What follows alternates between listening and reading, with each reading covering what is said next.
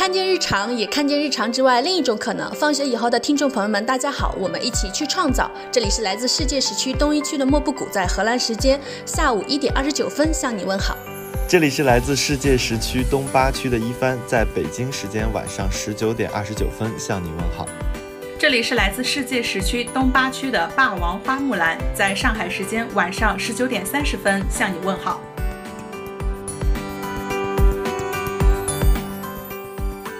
本期节目由知名美妆品牌珀莱雅联合放学以后共同呈现。明天就是母亲节，珀莱雅联合放学以后以声波的方式致敬所有的女性，看见家庭和家庭之外的母亲。感谢珀莱雅，感谢，呱唧呱唧呱唧呱唧呱唧。我们无法成为自己没有看见过的人，成为的前提是看见。看见让我们的想象力得以解放，也让我们愿意相信和敢于行动。传奇女性的存在，不被母职囿于家庭之中，母亲的存在，让我们看到身为女性不被限制和无法剥夺的可能性。这个世界勇敢去拓宽边界、捅破天花板、打破刻板印象的女性，是点燃火炬的人，也是火种本身。我们看见她们，讲述她们，传播她们，就是在帮助我们自身完成伍尔夫所提及的那。无论是女性还是男性，重要且唯一的使命，成为自己，成为有可能的自己，同时也是在帮助我们的母亲解放自己，成为家庭之内和家庭之外不被工具化、拥有主体性和可能性的女性。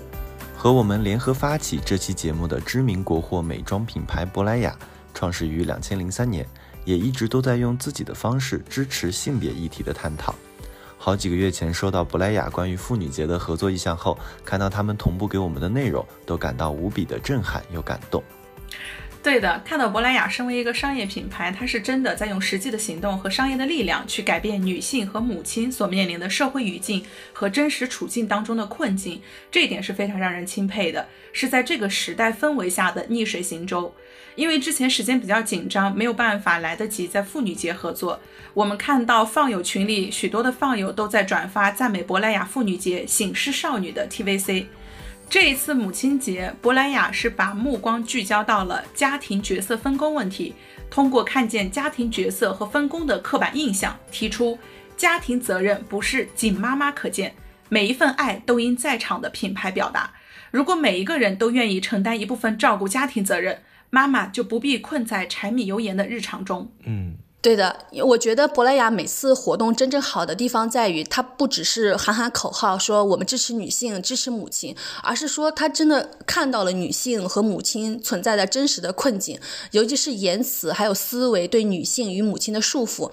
我觉得珀莱雅是在用商业传播的力量来试图改变这种言辞还有思维模式。就比如说，其实我们从小看到大的各种商业广告里面，几乎总是有一位女性、一位母亲在洗碗、洗衣服、做饭、做家务。这是整个社会对女性和母亲的塑造，而珀莱雅这次活动呢，就是希望每一个家庭成员都去履行自己的职责，成为负责任的家庭成员。这是对女性、对母亲的一次解绑。嗯，每一个丈夫、孩子在做家务的时候，不是在帮妈妈做家务，而应该是在完成自己的任务。我们爱妈妈，不应该是爱照料我们的妈妈、洗衣做饭的妈妈、服务于我们的妈妈。那我们的爱本质上也只是一种便利或者掠夺。我们应该首先把妈妈当做一个也有她的追求、爱好、疲累的人来爱。我最近就在读一本书，叫做。可是我偏偏不喜欢书的序言里面，他就写到说，幼时的吴小乐曾经埋怨母亲不愿意为他放下正在阅读的书本，但他日后却能领悟，能有个偏偏不放下心之所向的母亲，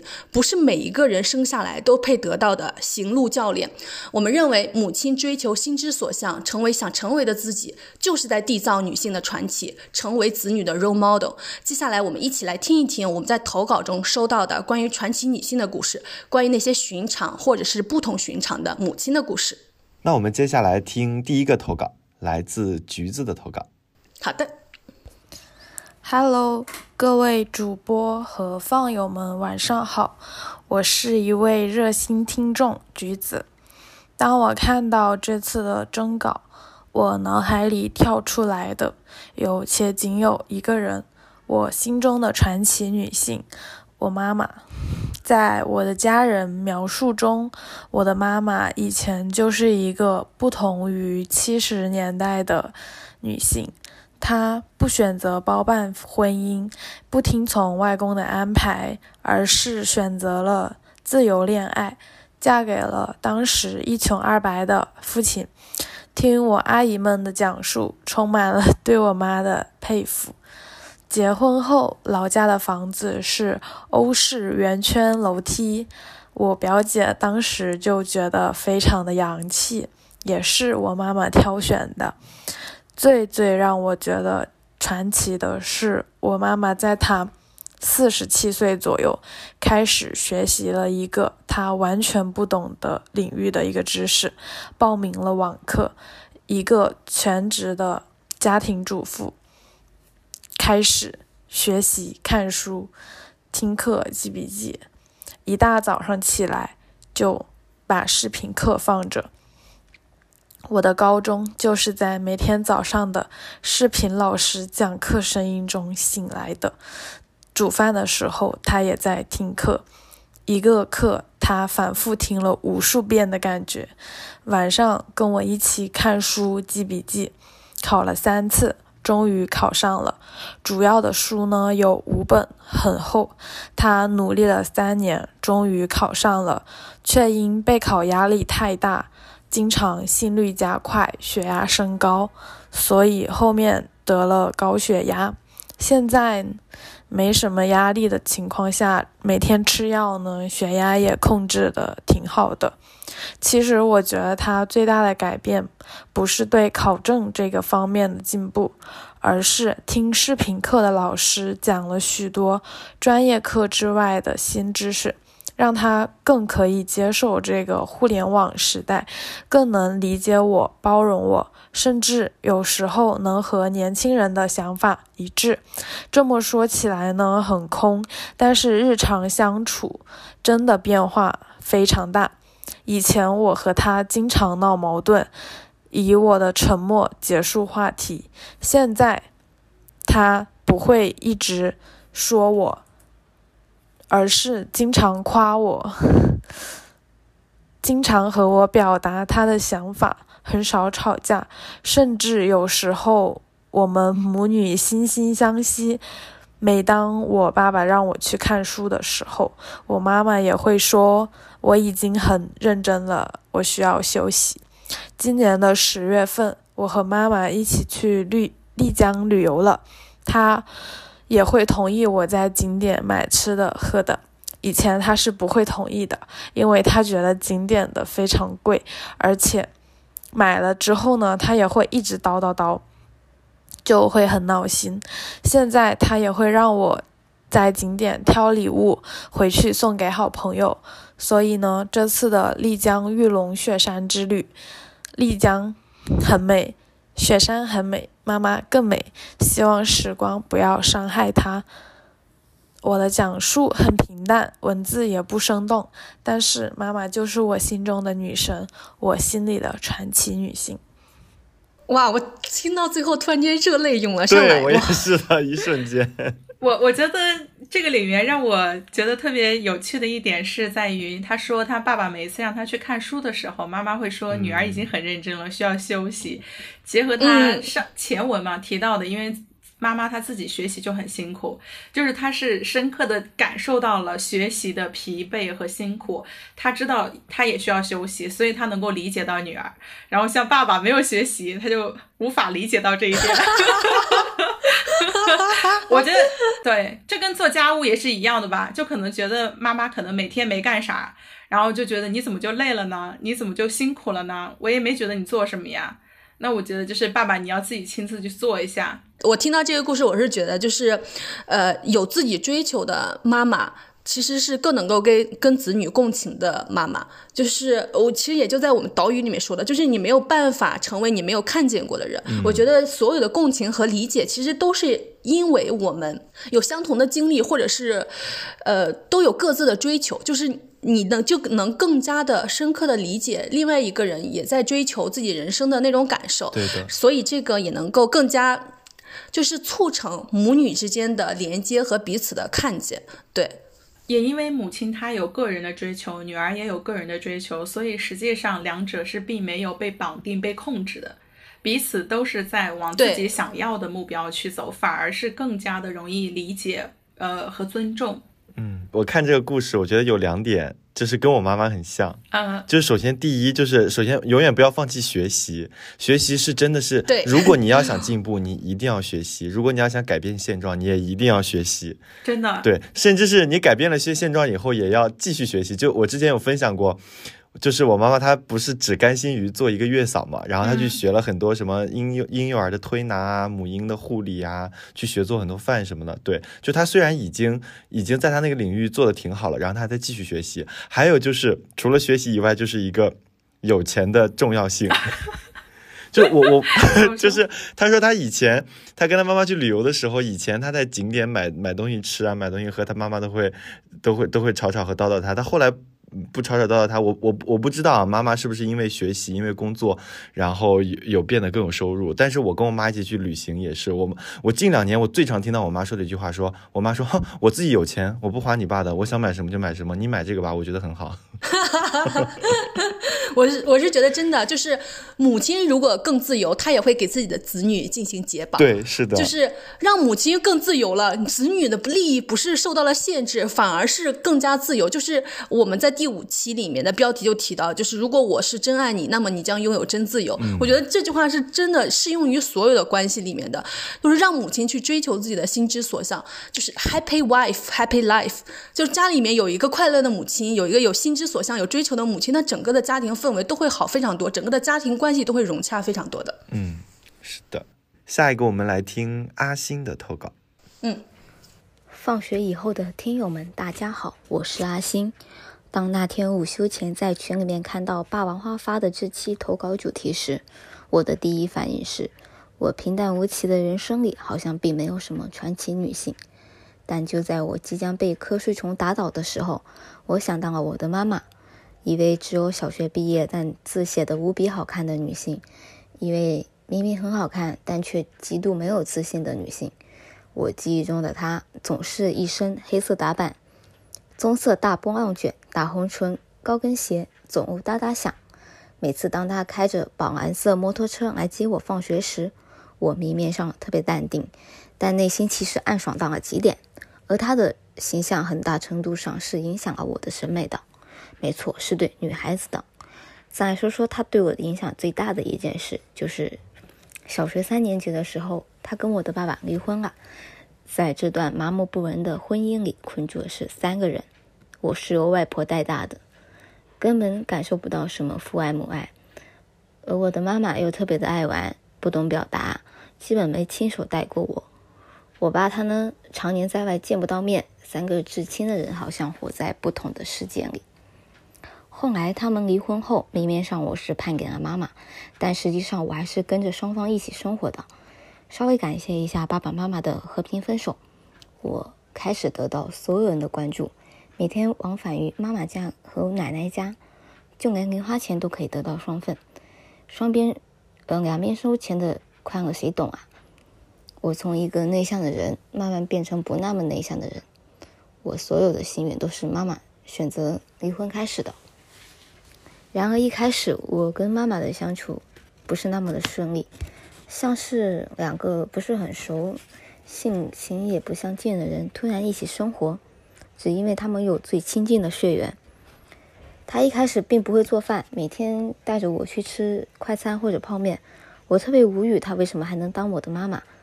而他一个洁癖，对我的野生性子也特别的无奈。我们磕磕碰碰，经常相顾无言，也磨合了很多年。直到有一天，我发现他偶尔躲起来抽烟，也不愿让我发现。我发现他喝醉了是那么的脆弱，我发现身边朋友都在被妈爸爸妈妈掌控着的时候，我早已拥有了自由与爱。那时我才开始慢慢愿意和妈妈和解，我们才最终超过血缘去认可了彼此，也最终成为了朋友。所以我真的很感谢他，在小镇那样封闭的环境中，在他孤立无援的人生中，在他薪水勉强养活自己的工作中，他勇于踏出了这一步。他带着我从大家族中逃离，奔向自由的世界。虽然生活仍然没有什么惊天逆转，他拿的也不是大女主剧本，从此走上创业致富之路。他只是遵从了内心，而他不依靠任何人的性格，也给他的离开带来了勇气，让我从小就知道独立的重要。所以，当后来我有了离开小镇的念头时，我开始了漫长的存钱之旅。小的时候，我不懂他的知知足常乐，不懂他为什么不努力不向上，为什么宁愿过苦日子也不去做一些事情。我总是在抱怨没有生在富裕的家庭，抱怨没有得到好的教育、好的生活。可是现在我明白了，我早已得到了宝贵的财富，那就是遵从内心与自由。每当我被社会快打倒时，这都会成为救赎我的稻草。当别人在被生活裹挟着往前走时，我停下来问自己到底想要什么。我不怕试错，我只怕浑浑噩噩，只怕这一生太长，长的每一天都像在重复昨天。而这一切的源泉是从。妈妈身上看到了另外一种人生的可能性，她的人生也许不够传奇，不够精彩，但她却是一个完整的人。我很感谢她。我很少和她说我爱你，所以今天我想借着节目跟妈妈说一句：“妈妈，我爱你，非常开心这辈子能跟你成为母女。”哇！哎呦，哎呦，我的天呐！我没想到这一期 这么感人，哇，绝了！呃，就是前两天霸王花在整理这期的文字投稿的时候，然后他就看到这个，他就把文字版本的发给我，然后我们俩就开始对着手机开始抹眼泪。但然后我今天听到声音的时候，我天，就是没想到冲击力就是更强。嗯，你们先说，嗯。嗯，我觉得这个，我我忽然理解了一个东西，我忽然理解了，就是为什么在我的成长的过程中，我的妈妈给了我那么大的自由，为什么她一一直坚持我去，呃，上我们是最好的高中，就是我我们之前在鸟山的时候分享过这个故事，我现在忽然明白了，就是，嗯，他给我的东西是他特别向往的，是在他成长的过程中没有的东西，然后有一天，他成为了母亲，他拥有这个。给予别人这些东西的能力的时候，然后他给予了他的子女。哇！哎呀，天哪！之前我在读一本书，叫做《成为波伏娃》的时候，特别有跟莫布谷还在分享那本书里，其中有一段话是关于离婚提供新可能的论述。我我觉得这一段真的就是给到我的感受是离婚提供新可能。嗯，波伏娃她在当时呢是非常呼吁离婚改革。然后关于离婚对孩子有害的反对意见，波伏娃她的回答是说，孩子们可能会被貌合神离在一起的父母迫害。嗯，我们也从这个投稿者来去看到，就是并没有我们想象中的离婚对孩子造成了伤害，或者是说使双方婚姻当中的某一方受到了伤害，反而是彼此解绑，彼此都有了新的自由和空间以及可能。而波伏娃在这里面说到，他说离婚不是万灵药，但是只有女性知道如何以积极的方式利用他们的自由，他们才会获得解放。但是为了发现自己的可能性，离婚往往是一个必要条件。啊，对，其实就刚像刚刚霸王花所说的，就离婚带来新可能。其实我觉得，就本质上也不是离婚这个动作带来的新可能，而是女性一个女性一个母亲勇敢。对自由的追求，对自己作为一个完整人的捍卫所带来的新的可能。然后，这个女孩里面提到说，我们最后就是超越过血缘去看见和理解彼此。我觉得这个就是母女之间或者是母子之间能发生的最好的事情，就是我们不是因为血缘绑定在一起，而是我们因为彼此看见我们。就是成为了更亲密的人，然后我就想起来，就是他在这里面有说，他说就是他没有生育生到一个非常富裕的家庭，然后他也之前很很抱怨自己的妈妈为什么没有努力成为人上人，然后来成就是塑造一个那样的 role model，但是他后来就是突然间醒悟到说，他妈妈给了他最宝贵的财富，就是捍卫自己的自由和完整。我觉得我我我不知道这个女孩她的年龄是多大，我是 我是去年才意识到，原来一个人最大的财富就是能够捍卫自己的完成完整性，追求自己想要的自由。然后这个妈妈在身为一个传统社会的母亲的角色里面，就她已经被社会捆绑的如此之深的时候，她就已然在这个女孩甚至很小的时候就意识到这样的自己心里的动机和追求。我就觉得我天，就是。女性的自我觉醒之深之早，是真的非常非常让人震撼。嗯嗯，哇！而且我觉得这里面是非常有勇气的部分，是在于，并没有说她离婚就一定能够获得更好的生活，甚至说他可能会面临到，比如说经济的压力，因为他后面有说薪水要勉强养活自己。然后，即便在这种情况下，他依然是勇敢的迈出了自己的选择。我觉得这个是特别特别的难得，因为好多的时候我们囿于现实的困境，没有办法前进一步，或者是逃离，或者是改变。但是这位妈妈给我们展现了，我们是可以逃离，我们可以是离开。也许不知道下一个目的地在哪，也许不知道未来是不是会更好，但是我可以先离开。我觉得一个母亲能给一个女儿最宝贵的财富，在我们东亚社会就是勇敢。我觉得这 这是女性，这是母亲能给下一代最最最最宝贵的财富，不是其他任何一切，而是勇敢。因为勇敢是女性可能最不被鼓励的特质，但是一个女母亲拥有了这样的特质，她就能成为其他所有女性和有还有自己子女的 role model，她就能成为一个传奇。嗯，啊，我们听下一个投稿吧。好的，好的。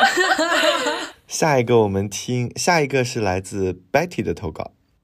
亲爱的放友们，大家好。一开始看到传奇女性，我首先想到的是女总统、福布斯女富豪榜这些貌似远在天边的神奇女性。后来仔细一看，是身边敢于突破限制和天花板的女性，于是就想到了我的母亲。记得小的时候写自由命题作文，每次都不由自主的自豪的写下我的妈妈。但是长大了，反而忘记自己身边就有着这么一位非常优秀的女性。她的职业有些特殊，是一名高中男子篮球队的教练。因为经常跟一群十六七岁血气方刚男孩子在一起，所以她的心态非常年轻。她喜欢穿好看的衣服，还有很潮的鞋子，而且她很能接受新鲜事物，所以我们两个交流起来完全没有障碍。可能是因为心态年轻的原因。他看起来只有三四十岁的样子，让人很容易忘记他的真实年龄。我的妈妈在平时的训练中是非常严格的，在球场外面就能听到她大声指挥队员的声音。比赛时，她更像是一个统帅千军万马的将军一样，大声的在场边指挥场上队员打出一个个精彩的进球或是配合。所以，无论平常的训练还是比赛，都非常消耗体力和心力。每次他带完训练都显出疲惫的样子，让我非常心疼。正是因为他雷厉风行、说一不二的性格，所以才能 hold 住一群心智还尚未成熟的男孩子。他的队员们天不怕地不怕，就怕教练。他非常敬业，一年三百六十五天，只有在春节的时候可能才会休息五天，剩下的时间都是一心泡在篮球场上。一般的老师都会有寒暑假，但往往寒暑假是他最忙的时候，因为有很多比赛任务还要备战，有时甚至是一天三练。他从不迟到早退，有时候我也劝他能休息一下就休息一下吧。但是为了球队能出成绩，他从不抱怨，到点就去训练。更为难得的是，队员们毕了业以后都会明白他当年的苦心还有付出。有很多队员现在都跟他走得非常近。平时没事了就约他喝酒聊天，把他当做知心朋友和大姐姐，向他倾诉烦恼。我妈妈当年是一名专业的篮球运动员，效力于省女子篮球队。退役以后，她依然离开国家分配的非常安稳的工作，选择到一所高中创建一支男子篮球队，继续未竟的篮球梦想。这一路走来，我见证了她的不易。现在在全国范围内，据我所知，很少有女性充当男子篮球队教练的。在一个男子篮球世界里，他受过很多挫折，但是为了孩子们的前途，他从来没有想过放弃。母亲当年到了新学校以后，早晨要出早操，晚上也要带训练，还承担着特长班班主任的工作。当时我还非常小，但是他只有周末才能回家。这里也要感谢一下我父亲对家庭的付出。因为母亲常年征战在外，可以说我是父亲带大的，但我也并不觉得母亲在教育孩子的问题上有所缺失，因为我更相信身教的力量。她以身作则，为我树立了好的榜样。我感激在她和篮球的影响下，我形成的敢闯敢拼的韧劲。在硕士毕业以后，即使知道前方路途艰险，但我还是毅然选择了继续攻读博士学位，在我喜爱的学术道路上奋力拼搏。我觉得在母亲的故事里最为难得的是，她首先是她自己，其次才是妻子和妈妈。除了想用我母亲的故事与大家共勉以外，我分享她的故事还有一点私心，当篮球教练的辛苦之处，除了比赛和训练以外，还需要考虑到各种各样复杂的现实因素。我曾问过他想什么时候退休，但随着老队员毕业，新队员加入，流水的队员，铁打的教练，这条路仿佛没有尽头。他始终无法下定决心离开这支他非常热爱的篮球队。在这里，我想告诉他，他带出来一届又一届非常优秀的弟子，在各行各业都有骄人的成绩。这些已经证明了他这些年的努力是值得的。当他有一天想要卸下肩上的重担时，没有人会忍心责怪他。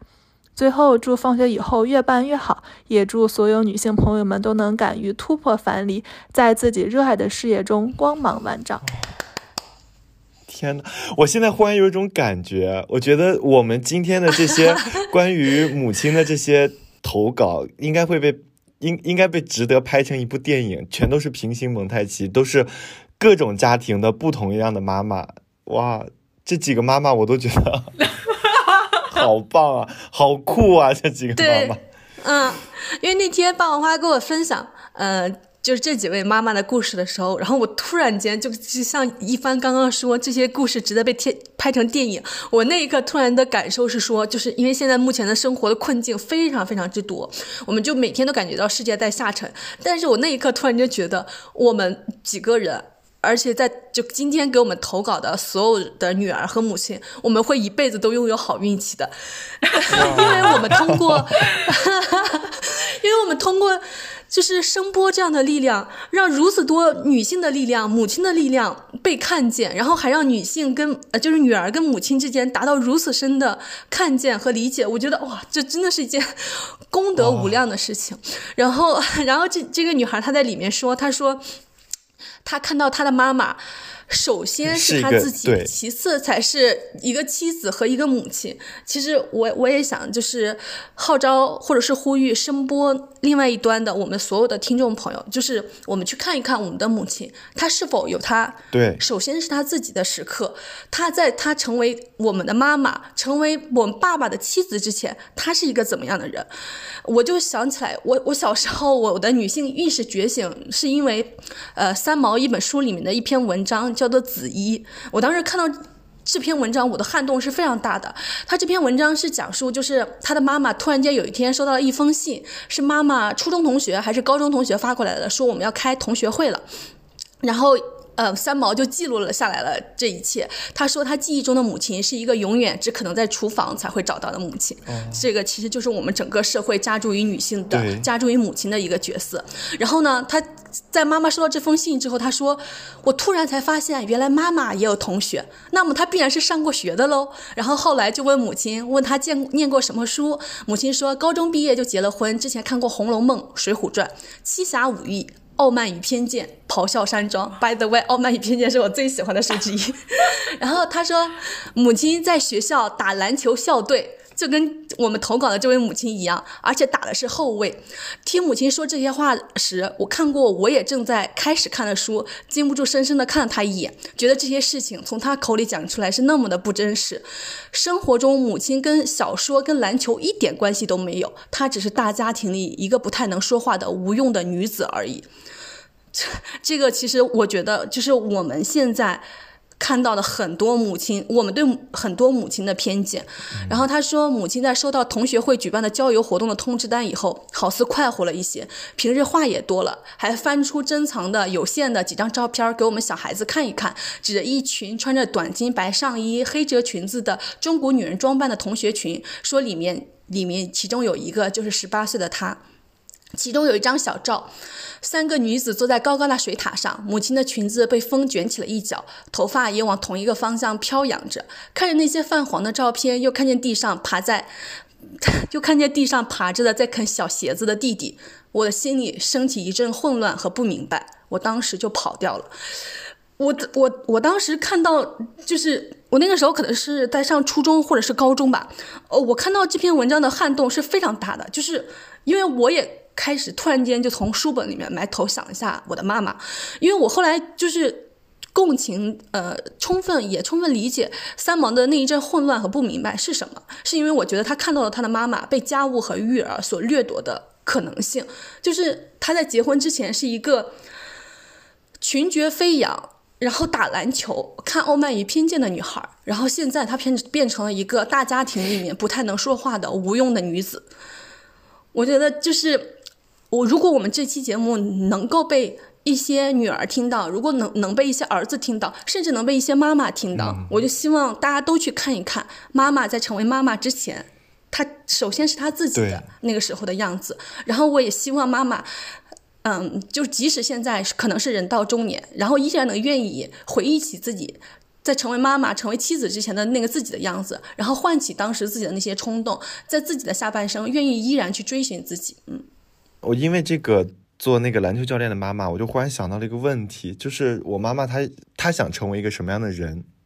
就是嗯呃，之前我曾经在我妈妈的朋友圈里看到过，就她分享个朋友圈，她说呃，我很骄傲，我是一名月嫂。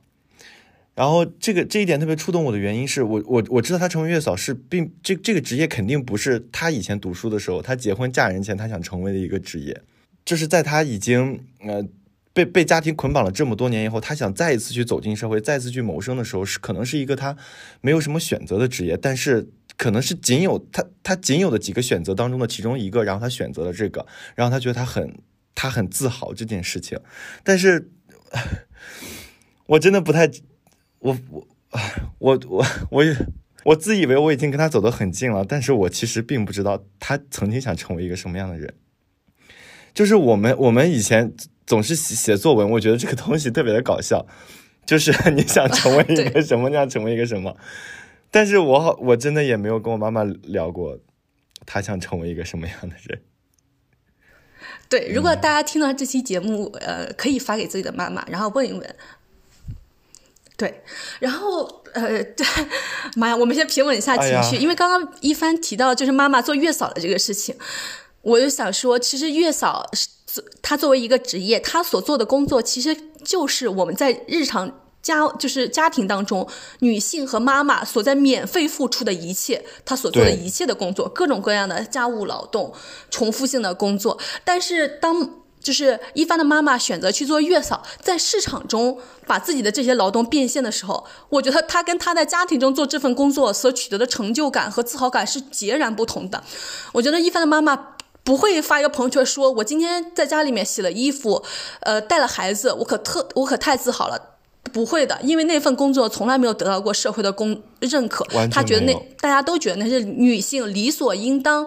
该完成的任务，但是当你。一帆的妈妈把自己的劳务放到了市场中，就是月嫂挣的钱也很多。然后她这份工作不不仅得到了社会的认可，而且得到了市场价值的认可。我觉得这个给女性的反馈还有。就是价值的赋予是很大的。然后我之前有想，就是呃，那个波伏娃在《第二性》里面有有讲述过女性的处境。她说，几乎没有任何工作的辛苦可以比得上永远重复的家务劳动所带来的折磨。干净的东西变脏，脏的东西又被弄干净。然后他也讲述了为什么女性会沦为第二性，而男性成为第一性根本的原因是男性。因为不必做家庭中的所有的这些家务劳动，一直在从事超越性的劳动，而女性因为历史中长期一直被禁锢于家庭，从事这些重复性的劳动，所以才形成了现在当下第一性和第二性的区别，不是生殖、生殖器官、体力、种种脑力、智力的区别，而恰恰就是这种女性有没有机会去从事超越性劳动的。可能，而为什么女性一直在从事重复性劳动的可能？然后我觉得这个社会上一直也在流传一句就揭露社会现实的话。阿里旺之前在他的脱口秀里面也说，他说：“如果我有一个老婆的话，我会比现在更成功。”对，就我 如果我有一个老婆的话，我有一个妈妈的话，我有一个每天服务于我的人，而且不收任何钱的，呃，就是收收钱的话，我会比现在更成功。因为我就可以拿着我全部的精力去从事超越性的劳动，一个有一个人一直在帮我从事重复性的劳动。我希望大家都能够看到这个家这个劳动分配上根本上的不公平。然后，马克思和恩格斯其实也有提出过相似的观点。他说，创造性的劳动并不仅仅是一个可供人享受或者逃避的劳动，而是决定人何以为人的重要依据。工业资本推崇长时间的繁杂的重复劳动，否认创造力的价值，从而到带来的劳动的异化。我觉得这句话呢，就不仅仅是对女性。说的了，他对我们所有人来说，我觉得这整个社会都在给我们带来劳动的异化，就是逼迫我们去从事很多重复性的劳动，而尤其呃，就是向彪老师提到的内卷和悬浮的这两个状态，就我们只能一直埋头，一直卷下去，我们甚至不敢。于就是抬头看一看，我们是不是有机会去从事创造性的劳动？我觉得我们在这里面，可能我觉得提出这个，可能对我们的呃女性，我们的母亲稍稍有一些遥远，但是我还依然想把这一句遥远的话说一遍，说我想跟所有的母亲、所有的妈妈说，我们摆脱现在这个困境。最主要的路径就是去创造，非如此，我们就无法逃脱第二性的命运。无论男女，我们目前都是这个社会的第二性。去创造是我们最有效的逃离的方式，抗争的方式，让我们从这繁复无意义的自我重复中跳脱，寻求出不白白来这个世上受苦一遭的价值。这也是我们做这个播客的目的，也是我们想要传达出去的。最主要的声音，我觉得身为子女，其实也更应该给妈妈这样的鼓励，也要让她相信这样的事情是可以发生的。尤其是当我们随着工作了以后，有收入了以后，我们自己本人在家庭的整个的权力结构的变化，你其实是可以在家庭中说得上话的。就无论是男孩子、女孩子，你其其实都可以从鼓励自己的母亲开始，在家里帮你母亲去说话，帮助你母亲从家庭给她的这个。捆绑中挣脱出来，就是对。今天下午我们还在跟品牌方沟通的时候，就默默给我发了句话，我真觉得很打动我。就是我们在从零开始的女性主义中说到了，说女性是一种处境。然后今天默默给我说，其实母亲也是一种处境。是的，嗯。因为呃，就是我一直有关注一个博主，叫做荞麦，就他们家的家庭分工呢，就是她的丈夫安树可能会更从事，就更多的从事于家务劳动和育儿的责任。然后我最近看到荞麦和安树发的微博，我就发现母亲是真的是一种处境。然后今天乔安树还发了一条微博，就是。非常非常的崩溃，说每天早上醒来，家里面就被儿子折腾的一团糟，每天都在陷入这样的死循环中，被折腾的一团糟，然后收拾，收拾完之后又被折腾的一团糟，然后前几天乔麦还发了一个安硕崩溃的微博。因为安叔让儿子去干一个事情，然后儿子不去干，然后安叔就整个崩溃，然后说乔麦就是这个家庭的既得利益者，因为 他因为安叔一直在做家务带儿子，所以儿子就是呃一直在享受这些付出，但是呃乔麦就很更少的从事这些，而主要是跟儿子一块玩之类的，所以儿子呢可能就更喜欢乔麦，所以安叔就会觉得 乔麦成了这个家庭的既得利益者。儿子更爱没有怎么付出家务劳动的荞麦，而不是爱每天都在辛辛苦苦做家务带孩子的自己。我觉得这个就是我们这个整个社会所面临的普遍的困境，就是一个作为一个幼儿的时候，他需要来自父母的照顾，但是更多的是母亲在从事这个照顾的工作。但是当孩子长大到达青春期的时候，他又希望脱离父母的控制，而那个。一直不咋管他，从小也不照顾他，长大也不管他的父亲，反而成为了一个更好的人，他更喜欢的人，他更爱的人，然后母亲就会觉得特别特别的委屈，然后就一直就大家也能听到这样的表述：说我为你付出了这么的多，为什么你不听我的话呢？为什么你不跟我亲近呢？反而跟就从来从小到大也不怎么管你的爸更亲近呢？我觉得就是母亲就是一个这样的困境。我我我觉得博博莱雅之所以提出。今天的这个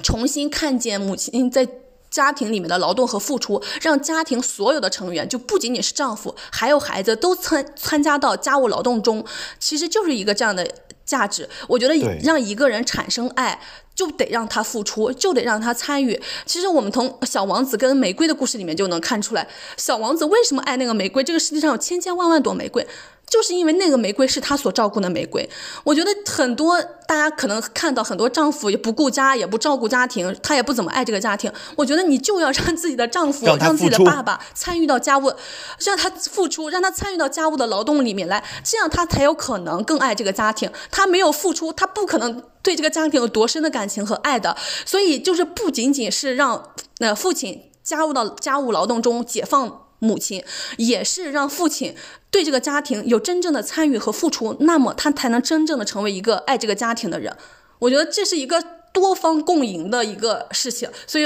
我觉得布莱雅提出的这个活动非常之好。嗯，哎，我刚抽空给我妈发了个消息，我说 我说你结婚以前的梦想是什么呀？她还没回我。哦，看看我们这期播客录完，她会不会回你？嗯，好的，来。那我们接下来听一只章鱼的投稿。放学以后的听众朋友们，大家好，我是一只章鱼。在简单翻看了《他们的传奇》这本书之后，我想讲一讲我身边的一些我眼中的传奇女性。想从我自己的妈妈说起。这是一个来自三四线小城的四十出头的女性，只身前往上海打拼的故事。我的妈妈由于毕业之后没能赶上分配工作，一直是一名自由职业者，做过生意，进过公司，也学习过一门手艺。但由于小城的经济不景气，这些都没有长远的发展。但她的生活一直十分丰富。我高中起早贪黑学习的时候，她就总是比我还忙，终身学习在她身上得到最好的证实。经常在我睡觉之后，他还在上课；我还没起床，他就已经在读书。他同时也做了很多组织和慈善机构的管理层人员。这些如果要转化成经济价值，不知道要有多少呢？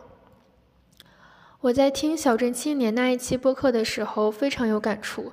作为一个边缘省份的四线小城的青年，走出去看看外面更大的世界。似乎是从我出生就刻在基因里的想法，也是命运。但是阴错阳差的高考时，我被录取到了省内的学校，而率先到海的对岸去的是我的妈妈。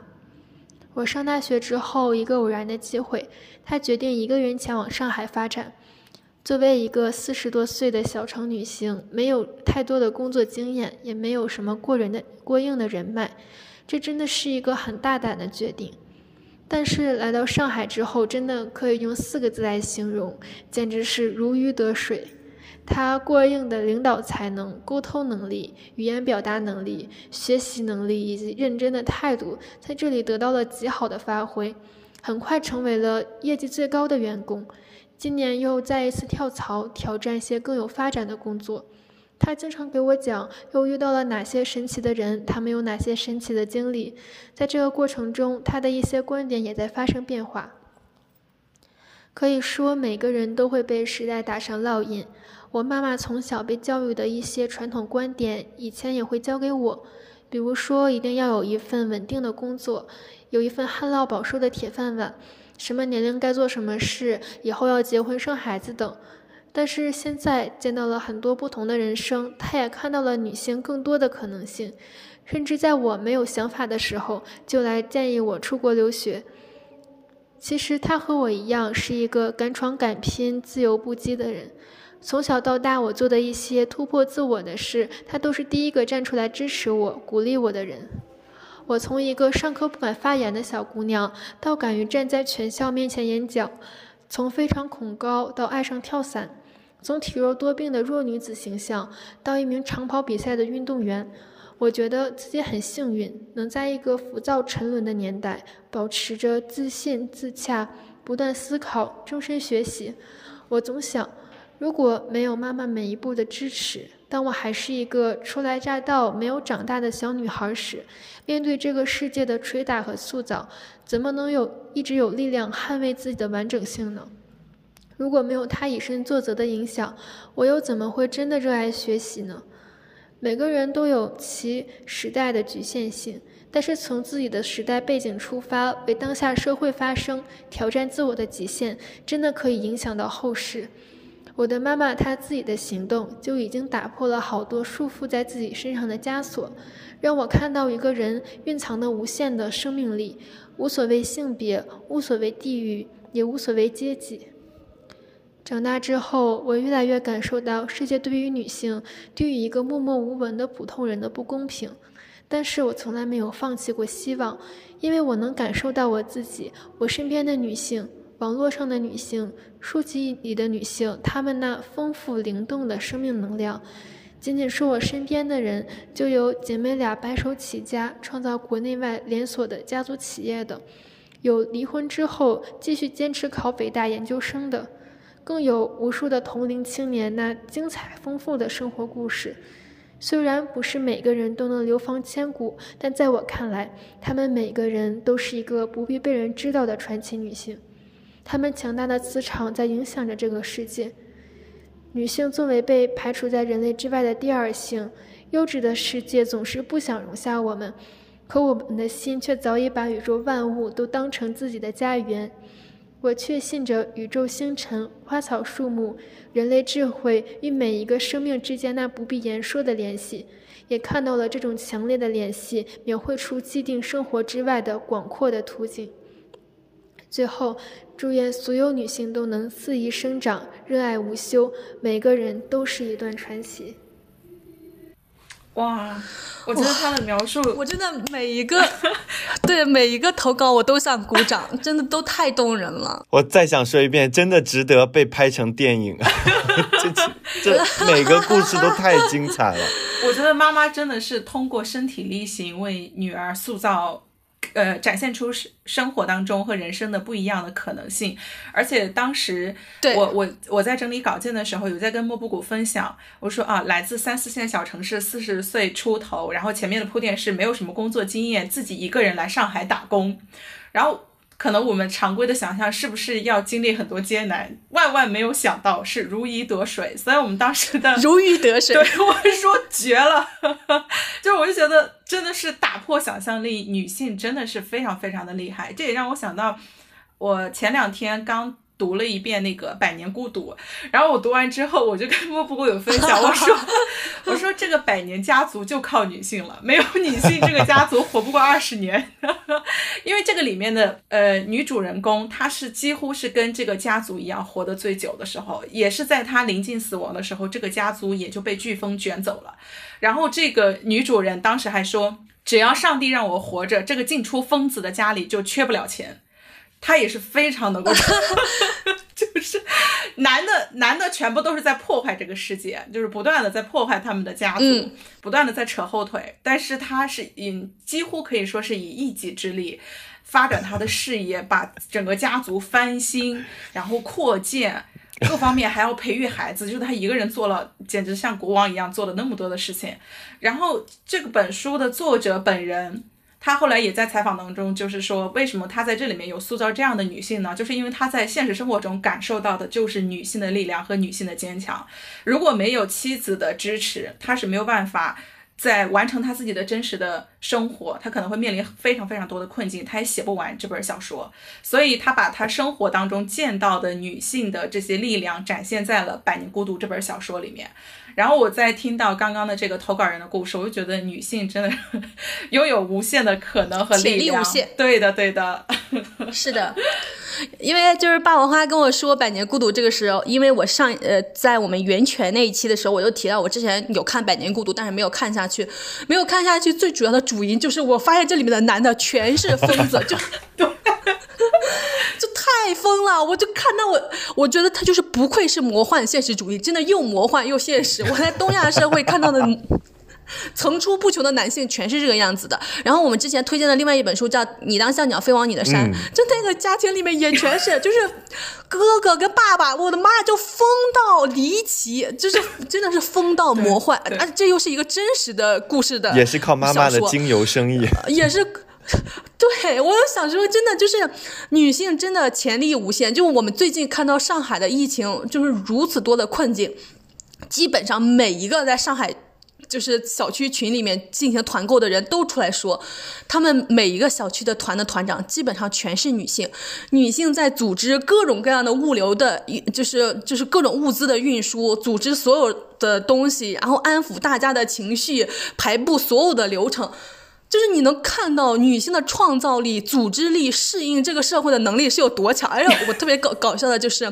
就是北京前段时间前几天说也要封了，然后我就发给了我在北京的男性朋友们和女性朋友们，我来跟大家说一下男性朋友和女性朋友的 反应的区别。女性朋友们就都说自己已经开始准备东西了，然后也表达了对这些事情的愤怒。然后一帆的反应是，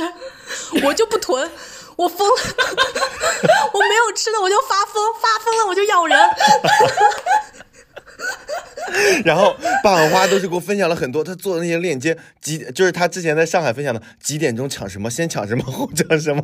特别详细。所以我其实就想说，就大家也可以去放眼看一看世界，那个有有一些国家，比如说冰岛，比如说新西兰，那些还有之前的德国，那些被女性的领导人所治理的国家是有多么的平等和谐。以及有一些被男性疯子的领导人所治理的国家是多么的发疯，就是我虽然说这些话，对我太深有感触了。就是不管是我刚看完的《百年孤独》这个小说里面，我就发现女性。很容易保持清醒。嗯，像《百年孤独》里面，它其实就有一个桥段是说，这个女主人公她的一个儿子后来就是征战沙场，一开始是为了自由而战，最后自己成为领导人之后，他就开始巩固自己的权利，然后就甚至是做一些非人性的事情。然后，那他的妈妈作为一个可以说是家庭主妇，然后搞自己的小生意，红红火火，没有去打过仗。但是他都知道做人的基本的原则，你比如说哪一些我们是不能够随便去杀害别人，或者是怎么样的，就是我就觉得看起来很复杂的事情，但是在妈妈这个主妈妈的这个角色，或者是女性的角色里，她总是能够展现出来人性的闪光点，就是你得活成一个人样，你你你最起码你要做一个人。但我发现好多男性的角色或者是一些主人翁，他经常会做出一些。没有人性的事情，很吓人的事情。对我，我我想去分析一下这背后的原因。我觉得是因为女性还有母亲在我们整个社会结构中，就是正如我之前所说的，她变成了第二性，她变成了结构的弱者。而结构的弱者是能够更加去更共情其他弱者的，他愿意对其他弱者展开想象。当其他弱者受到欺凌的时候，他自己也会感受到恐惧，他会有唇亡齿寒的恐惧，也会有惺惺相惜和伸出援手的动机。但是，就像在那个从零开始的女性主义里面所提到那句话，强者的特权就是不必对弱者展开想象力的特权。呃，我不是说男性生来或者品性各种怎么样会有问题，而是因为他们恰恰处于这个特权的地位，所以他们从来不必对弱者展开想象，所以他们更有特权，在产生混乱的时候去发疯，去做出一些突破下限的事情。我觉得这个是背后的原因，是结构带来的原因。我不是。说是男性、女性生理结构其他种种的先天的原因，而恰恰是这个社会结构带来的原因。嗯，那我们听下一个投稿吧。嗯，好。下一个投稿来自霍德曼。大家好，我是霍德曼。叫这个名字是因为我真的是一个活得很慢的人，可是直接叫活得慢就不太洋气，所以就叫霍德曼。作为一个活得很慢的人，我尤其珍视看见的力量。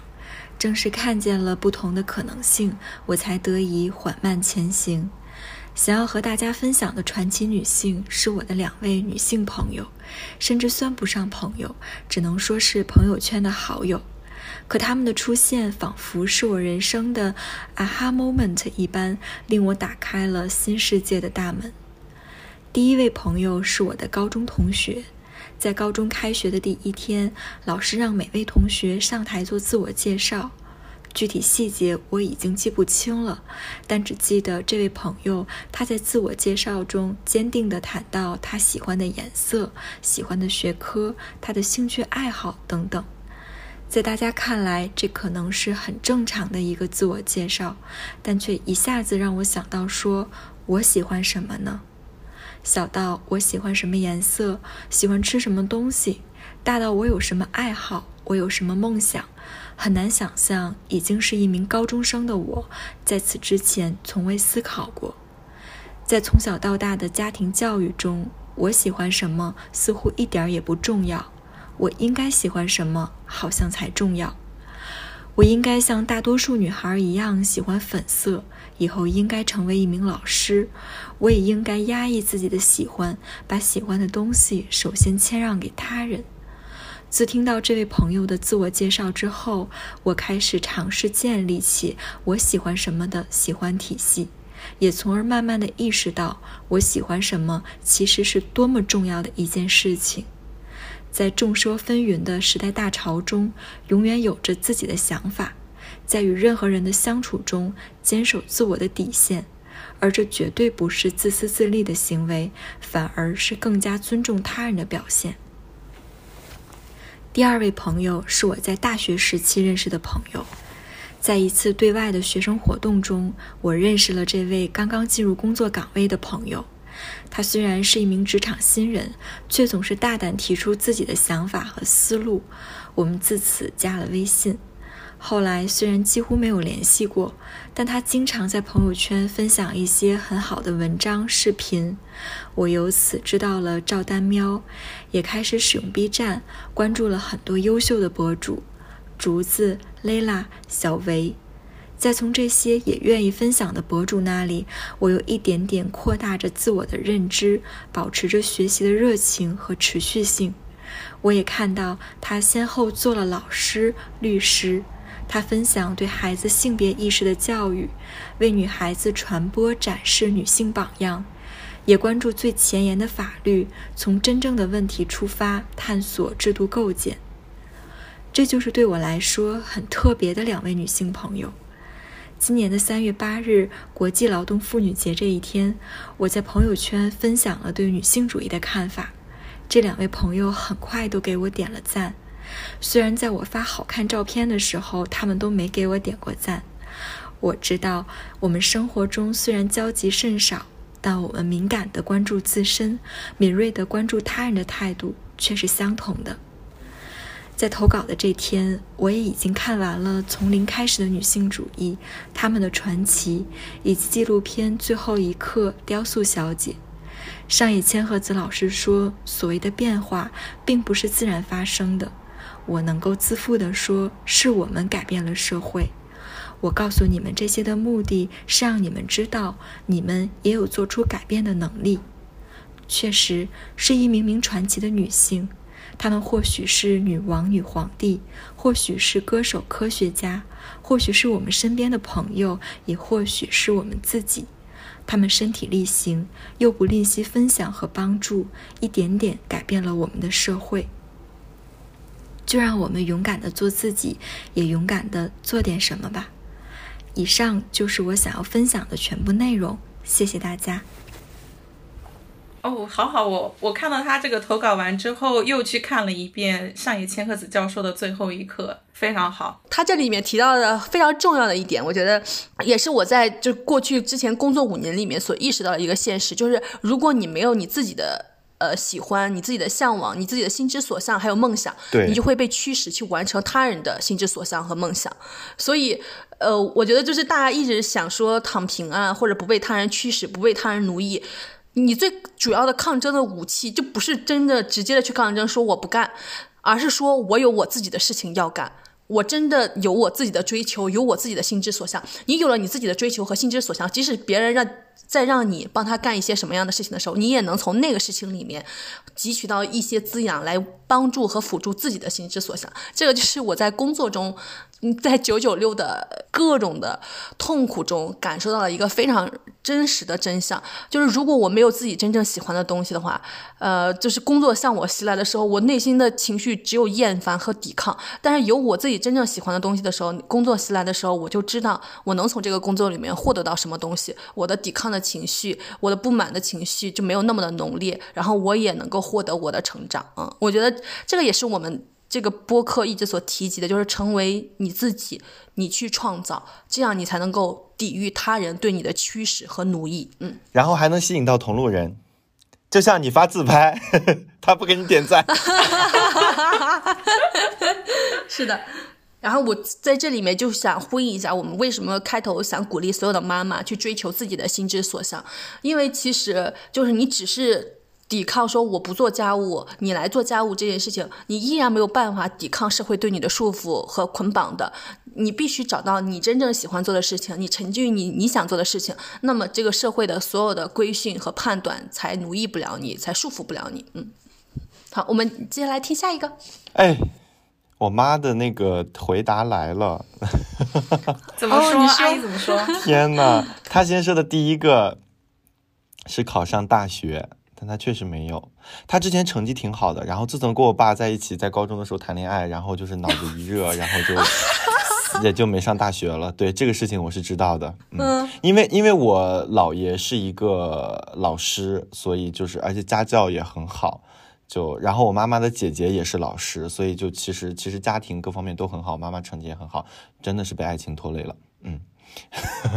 然后后面又说当老师以及梦想很多，但是没有一个实现的。嗯，哎，我突然间觉得我们这期播客是一个双线叙事。哎，什么双线叙事？就是我们在讲述别人妈妈的故事，呈现别人妈妈的故事，然后也把一帆的妈妈的这套这个这一条线的叙事也同步进来了。嗯。啊天哪，他想当老师，哎呀，真的是，哎，我觉得太那个了，我都快三十岁了，我没有问过我妈这个问题。哎呀，好吧，我们听下一个吧。嗯，我们听下一个投稿。嗯，下一个投稿没有留姓名。亲爱的方友们，大家好，我身边的传奇女性是我的三姨，或许称不上传奇。在我有记忆以来，他似乎一直非常阳光，喜欢录制短视频，在朋友圈晒与姐妹们的合影，在微信群分享今天吃到的东西。或许他分享的东西只是一份简单的番茄炒蛋，你却能够感受到他对生活有着巨大的热情。他没有文凭，小学毕业后就没有读过书，后来嫁给了一个生意人，做起了家庭主妇，在五线小城生活算得上丰衣足食。或许她从未担忧过未来，直到有一年，她的丈夫突发意外，家里花费了大量的积蓄，最终还是离开了人世，只剩她自己带着刚上初中的儿子艰难度日。我三姨一共有八个兄弟姐妹，若是每个人都帮一把，日子也还能过。原以为一个没有工作、没有文凭的家庭主妇，大概就会帮着靠着亲戚的帮扶度日，可她没有，她突然变了一样。每天加班打工，甚至一个人打三份工，去超市卖货、推销保险、做美容产品，一步一个脚印，靠着自己的双手。现在在那座五线小城有了三套自己的房子，儿子也大学毕业，找了不错的工作。有人说这是女子本弱，为母则刚，而我觉得，任何一位女性就其本身而言，都不曾软弱，她们就是刚强本身。或许你看到我三姨的社交平台，会认为那是一个从未被生活伤害过的人。或许他也听不懂什么叫生活以痛吻我，我却报之以歌。但是他懂，越是过得苦，越要给自己找找乐子。每当遇到困难时，我总会想起他的过往。我想，我是一个受到过高等教育的人，我拥有的机会比他更多。我们所有人都有理由变得更加刚强。谢谢大家。哎呀，好好哦！那他最后提到说，就是嗯嗯，越是过得苦，就是越要给自己找一点乐子。哎，我觉得我天，我们中国的女性，中国的母亲，简直是这个世界上真的最坚韧不拔的一个物种，最会吃苦的，最会吃。我我现在其实都在我想呼吁一下，就是我希望我的妈妈快乐，我不希望我们的妈妈成为坚韧不拔的女性，成为吃苦耐劳的女性。我希望我们的妈妈成为快乐的女性。对。我不希望他吃苦。我然后提到就是他他的三姨喜欢就是做短视频，然后我觉得这也是一种创造的方式，就是把自己的生活分享出来，做鸡蛋炒饭。我想起我们家那那边就有一个呃，就是中年女性，在抖音下沉到了农村这个市场以后呢，她就热衷于拍抖音，特别喜欢拍抖音，因为她年轻的时候呃学过黄梅戏，她就也特别喜欢唱唱戏，然后。积攒了是多少个五千个粉丝，然后就每天都过得很开心。然后她的丈夫就因此要跟她离婚，因为她沉迷于拍摄抖音。就，我又想说，真的就是女性快乐一点点，这个社会都忍耐不了；女性想要去创造一点点，这个社会都忍耐不了。这这就是一个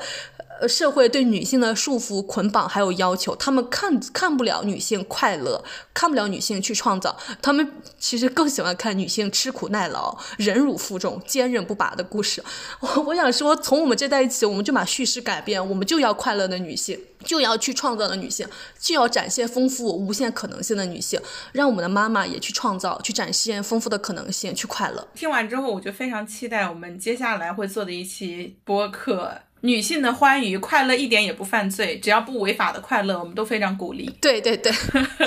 然后也敬请朋友们期待一下这一期。对，收到了非常多很好的投稿。好，那我们下一个听来自布布的投稿。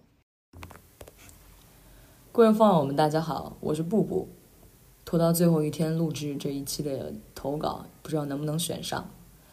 对于传奇女性，我感觉我身边还蛮多的。像我妈妈，她是一个九零年代的高中生，她有一个同学，就一个未婚的阿姨，现在呢是一所重点高校的教授。这个阿姨一辈子都没有结婚，一直在做自己的学术研究。虽然可能被很多同龄人看着觉得很奇怪，成为他们饭后的谈资，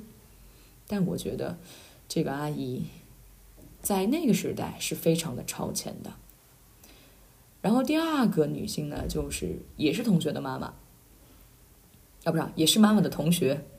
这个阿姨在她女儿考完高考之后，自己考上了律师的从业资格证，然后在四十五岁这一年，重新的进入职场。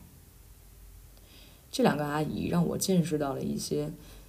呃，女性的其他可能，这是我从我妈妈口中听到的，然后我自己身边去。见过的是我的几个大学老师，我非常感谢我的父母能够送我去读大学，让我看到作为女性人生的其他可能性。我大学学的是编导，当时呢有几个任课老师，我觉得都非常的酷。现在我要讲三个女性，第一个女性呢，她姓庄，嗯，她是我在大学的时候最喜欢的一个老师。庄老师呢，她在三十岁这一年结婚，然后在我们毕业的时候。他同时自己博士毕业，现在呢，庄老师在哈佛大学当访问学者。我觉得他就像我生命中的一道光，一种女性的榜样和力量，对我来说，给予了我生命生活中非常多的养分和力量。第二个老师呢，啊，姓线，线条的线，我们老师的姓氏都非常的少见了。这个老师他在疫情没有开始之前，就疫情之前，几乎每一个寒暑假都在世界各地旅行，生活的非常精彩。我想他大概是三十来岁吧，然后没有结婚，就没有了家庭的这种束缚，生活的非常的精彩，非常的滋润，可以干很多他自己想干的事情。嗯，第三个老师姓。左左右的左，左老师他是教电影的，他在自己的专业领域上有非常高的造诣，并且，呃，是北京电影学院的研究生。他给我们上课的时候非常的严谨。我当时的毕业论文是分到了左老师的组，其实我那个时候是非常想去庄老师组的，不过呢，跟左老师一组，让我在大学的最后一个阶段。和他之间，这种师生之间的友谊，对我来说也是终身受益的。这就是我生活中生活中 所知道的一些我认为非常传奇的女性，是她们的生活让我看到了一些女生可以不选择不一样的这种生活的方式。我妈妈前几天跟我聊天，她说她看到了一个，他在抖音上看到一个提案，就是。三十岁的未婚女青年可以自己生一个孩子，并且上户口。我不知道我妈妈是出于何种想法，或者说是何种状态来跟我传达她看到的这样一个消息，也不是别不是别的其他的消息。那么好巧不巧的就是，我最近在看一本书，叫做《也许你该找个人聊聊》。这本书里面的作者在三十七岁这一年，通过精子库生下了他自己的孩子。我感觉就像在教育学中提到的一种替代强化一样，对我的人生有了其他的一些方面的路去走，去选择。我感觉并不是一定要通过婚姻去证明我们人生的完整性。我可以成为我任何想成为的人。当我开始接触女性主义之后，我发现原来社会对我的作为女性的这个身份有很多不平等、不公平的要求。那我为什么在自己意识到这些事情之后，还要去屈服于这些不平等呢？生活有很多可能，女性也可以有更多的可能性。这是我看到的传奇。哇，这一期这一个投稿也很适合我们十一期的主题，在恋爱、婚姻、生子的主流路径之外，主体性在开创新可能。然后他描述的谢老师，就是疫情之前能够世界旅行，没有结婚，然后没有束缚，很自由，哇，非常羡慕，我觉得很开心，很快乐。这个就有一种谁快乐谁知道。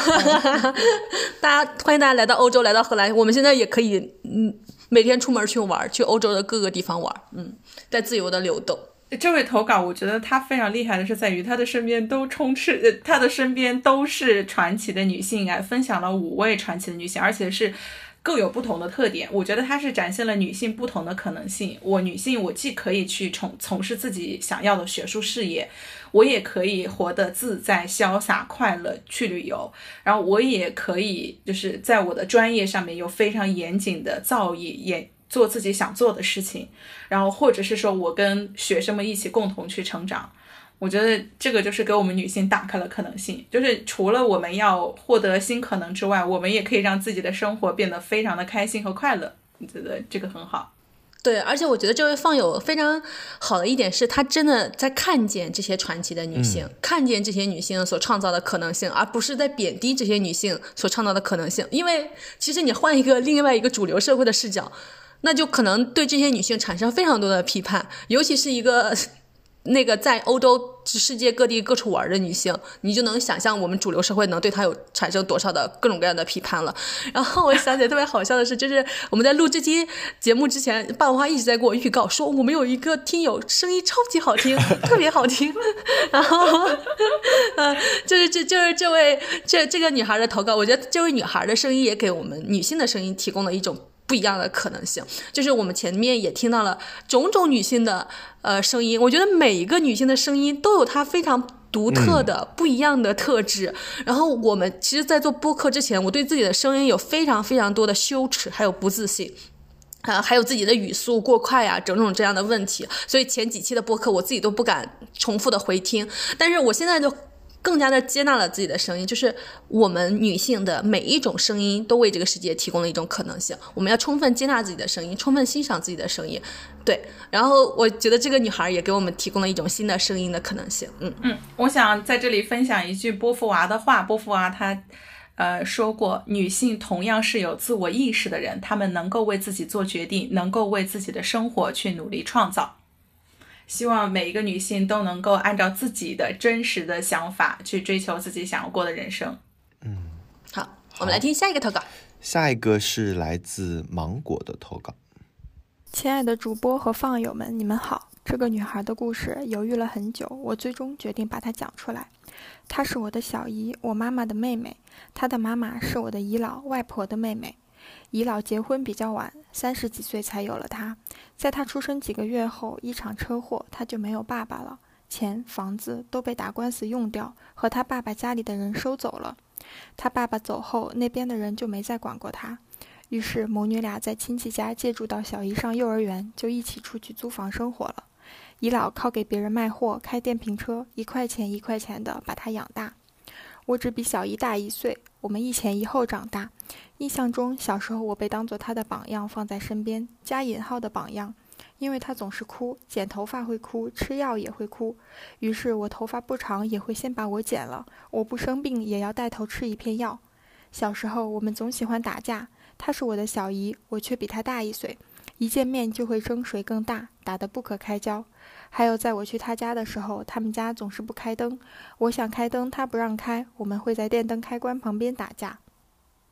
他放学后和各种假期总是被锁在家里，因为租来的房子邻居都是陌生人，姨姥又必须出去打工，所以他一个人在黑暗的小房间度过了很多很多时间。我喜欢去找他玩，去他家后也会被他妈妈一起锁在家。长大了一点后，我就会带他越狱，从窗户跳出去，再把窗户反锁。在他妈妈下班后，我们就能进得来了。虽然每次都会被骂，但是我们还是在外面玩得很开心。幼儿园午睡时，老师会把女孩子的皮筋摘下来。小姨怕皮筋丢，会一中午都不睡觉。小学时，我每天有两块钱零花钱，但是都会被我花完。她一天只有五毛钱零花钱，但是她的存款有几百块，能在家里没钱的时候拿出来用。上了初中，学校有人欺负她，我听说了就去和那个人单挑。后来那个人不欺负她了，她很开心。这就是小时候关于她的全部记忆了：懦弱、胆小、慢吞吞，但是仔细节俭的她。像我的妹妹一样需要我照顾的她，我妈总是骂我大大咧咧、爱丢东西、存不住钱。小时候我不以为然，以为这只是性格不同。大学四年，接受了网络的各种信息和性别教育后，我便时常想起小时候的事。出租屋的深夜里，有人狂敲他们娘俩的窗；暴风雨后的晚上，唯一的资产也是赚钱的工具——电瓶车的电瓶被人翻墙偷了。姨姥哭着给我妈妈打电话，说：“完了，全完了。”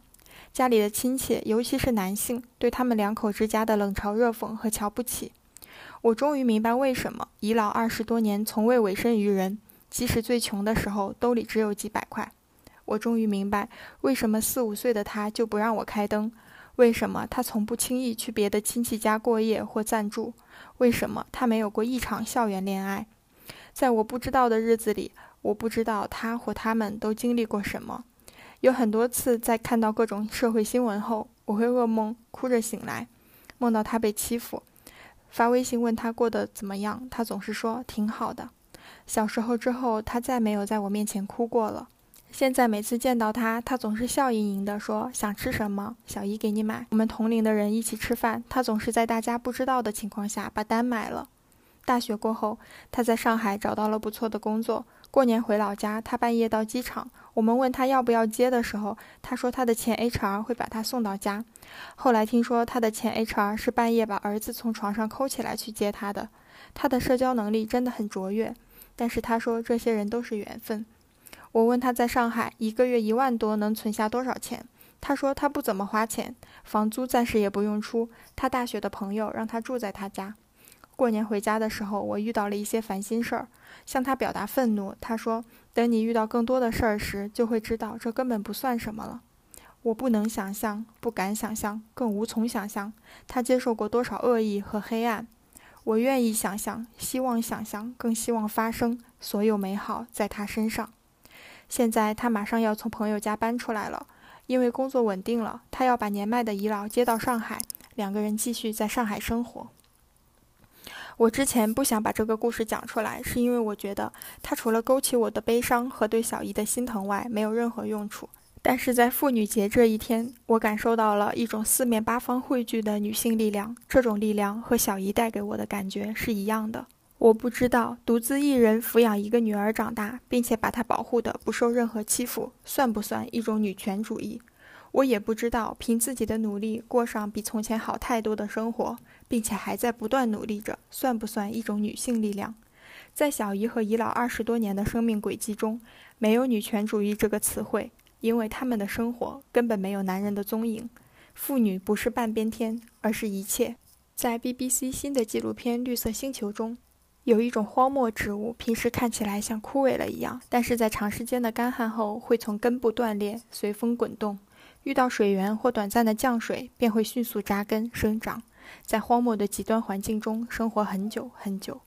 小姨在我心中就是这样一个坚韧不拔、不卑不亢的人。我深深地爱着她，是家人的爱，也是女孩对女孩的爱。但是我在生活中也看到很多身处绿洲却依旧不满足，并且不努力争取的女孩。我把这个故事讲出来，是想说，人生没有所谓的绝境，只有永不放弃的勇气。希望所有的女孩都能顽强生长，开出属于自己的一份绿色。谢谢大家。哇，这个投稿特别特别好！我当时收到的时候还在公司的午休，然后一边午休一边听完，然后眼泪刷刷的流下来。嗯，很很，其实文章不长，但是仿佛看完了小姨的一生，呃，从她小的时候到现在，而且很多细节的描述会特别的感同身受，就是呃小时候很多的那种生活的局促。我觉得特别好的是看到，呃，最后的包括他现在的一个生活，就是现在的生活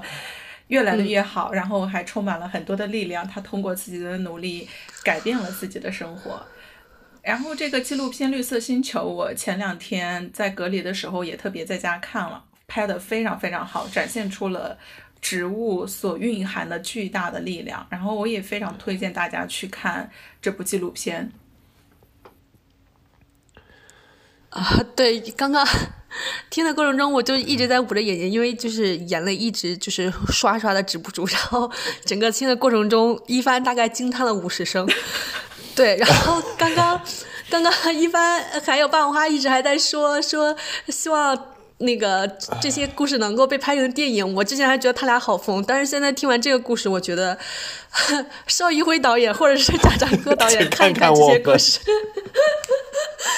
其实啊，真的是太有力量了，哎呀，就是他，因为他讲述的每一个都太有画面感了，就是啊，为什么不被允许开灯？然后姨老说那个电瓶被偷走，然后全完了，然后其他男性对这一对母女的冷嘲热讽，然后为什么姨老过去之后的几十年人生不再？愿意委身于任何男性，是因为他充分看透看透了这个男权社会，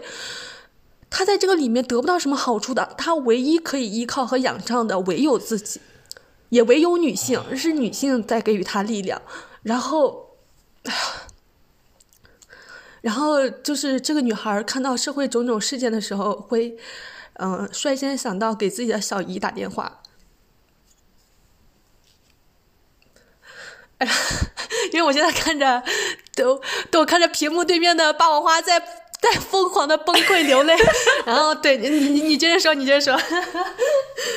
我我觉得特别好的是在于感谢这位投稿者，他看到了自己的小姨和姨老的生活，然后也把他们的故事，呃，转达给了我们，让我们也看到了他。而且我我我我在看这个时候想到了，呃，前段时间看完的小说，我跟莫不谷一起看完的《秋园》，也是薄薄的一本的故事，但是你又觉得生活怎么这么沉？想要活着，女性想要活着怎么这么艰难？但是你又在同时看到了女性在生活的洪流当中是在不断的抗争，不断的在迸发着力量。嗯，因为我。当时在看看完了《秋园》这本书，我就，因为我是用微信读书看的，然后它底下它每一次有时候会有一些划线和评论，然后我还跟 里面的一个划线评论争吵了起来。就是秋园是一个母亲，就秋园所经历的人生。大家如果看过《活着》，她就是女版的《活着》，但是她所经历的人生又比《活着》那个更惨痛，因为她还遭受到了男性所带来的种种的压迫和荒诞。就是，然后我评论区就有一个说女秋园这才是女性的榜样，这才是伟大的女性。我当时看到这个“伟大”这两个词的时候，我就真的是无比的愤怒。我就想说，谁要伟大呀？为什么要把伟大这个枷锁加注于女性啊？女性从来不想伟大。我就就像我们前面说的，女性也不想吃苦耐劳，也不想坚韧不拔。我们希望过有创造力的、自由的。轻松一点的人生，但是这个社会每一次都把伟大的枷锁加注于母亲，我就希望从此以后，在我们这一代的叙事成为主流以后，伟大这个词能彻底的跟母亲割裂开来。我们在母亲的前面加上快乐，加上自由，加上有创造力，加上有可能性。我不要伟大，不要坚韧不拔，不要吃苦耐劳。嗯，哎，昨天我们讨论一个什么？讨论到说这福气给你要不要来着？关于做家务，对于母亲做家务的奖赏和鼓励，呃，是一种肯定，是一种赞美、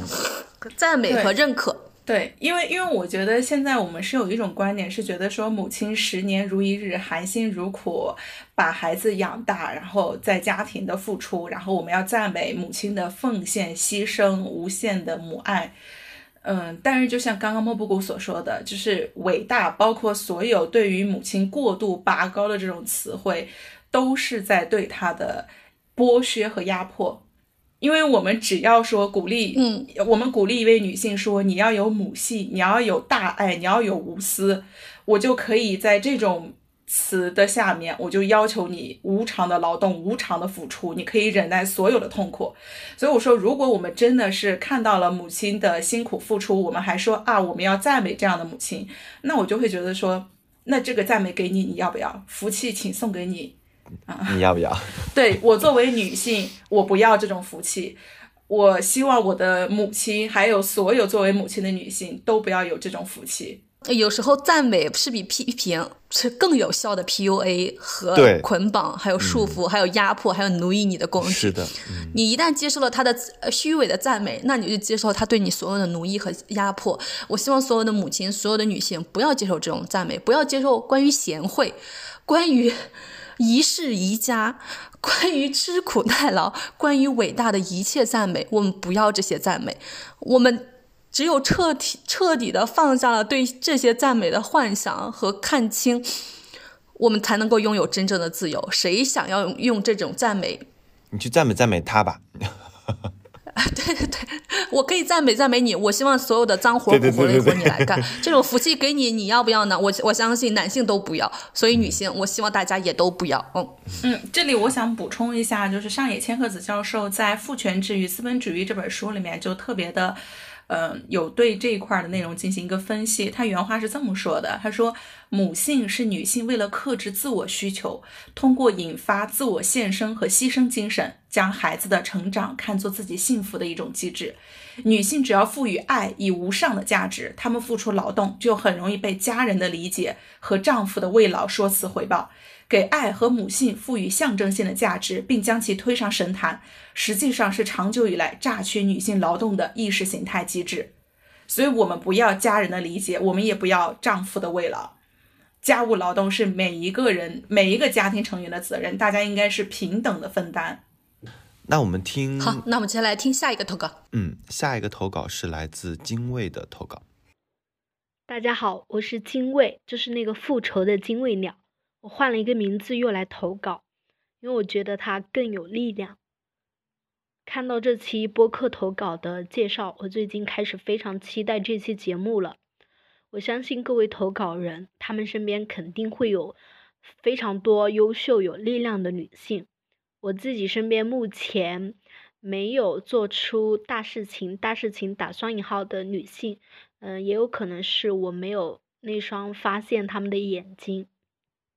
但我今天要说的是网络那头的优秀呃给我力量的非常棒的女性，她们是我在微博上关注的博主，还有播客里的女主播们，具体的名字我就不说了。她们是是我在我的生活里能够看到的非常优秀、非常有力量的女性。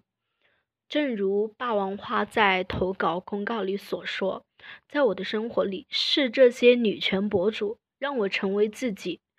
让我看到了为自己而活是怎样的生活状态，由此打开了我的想象力。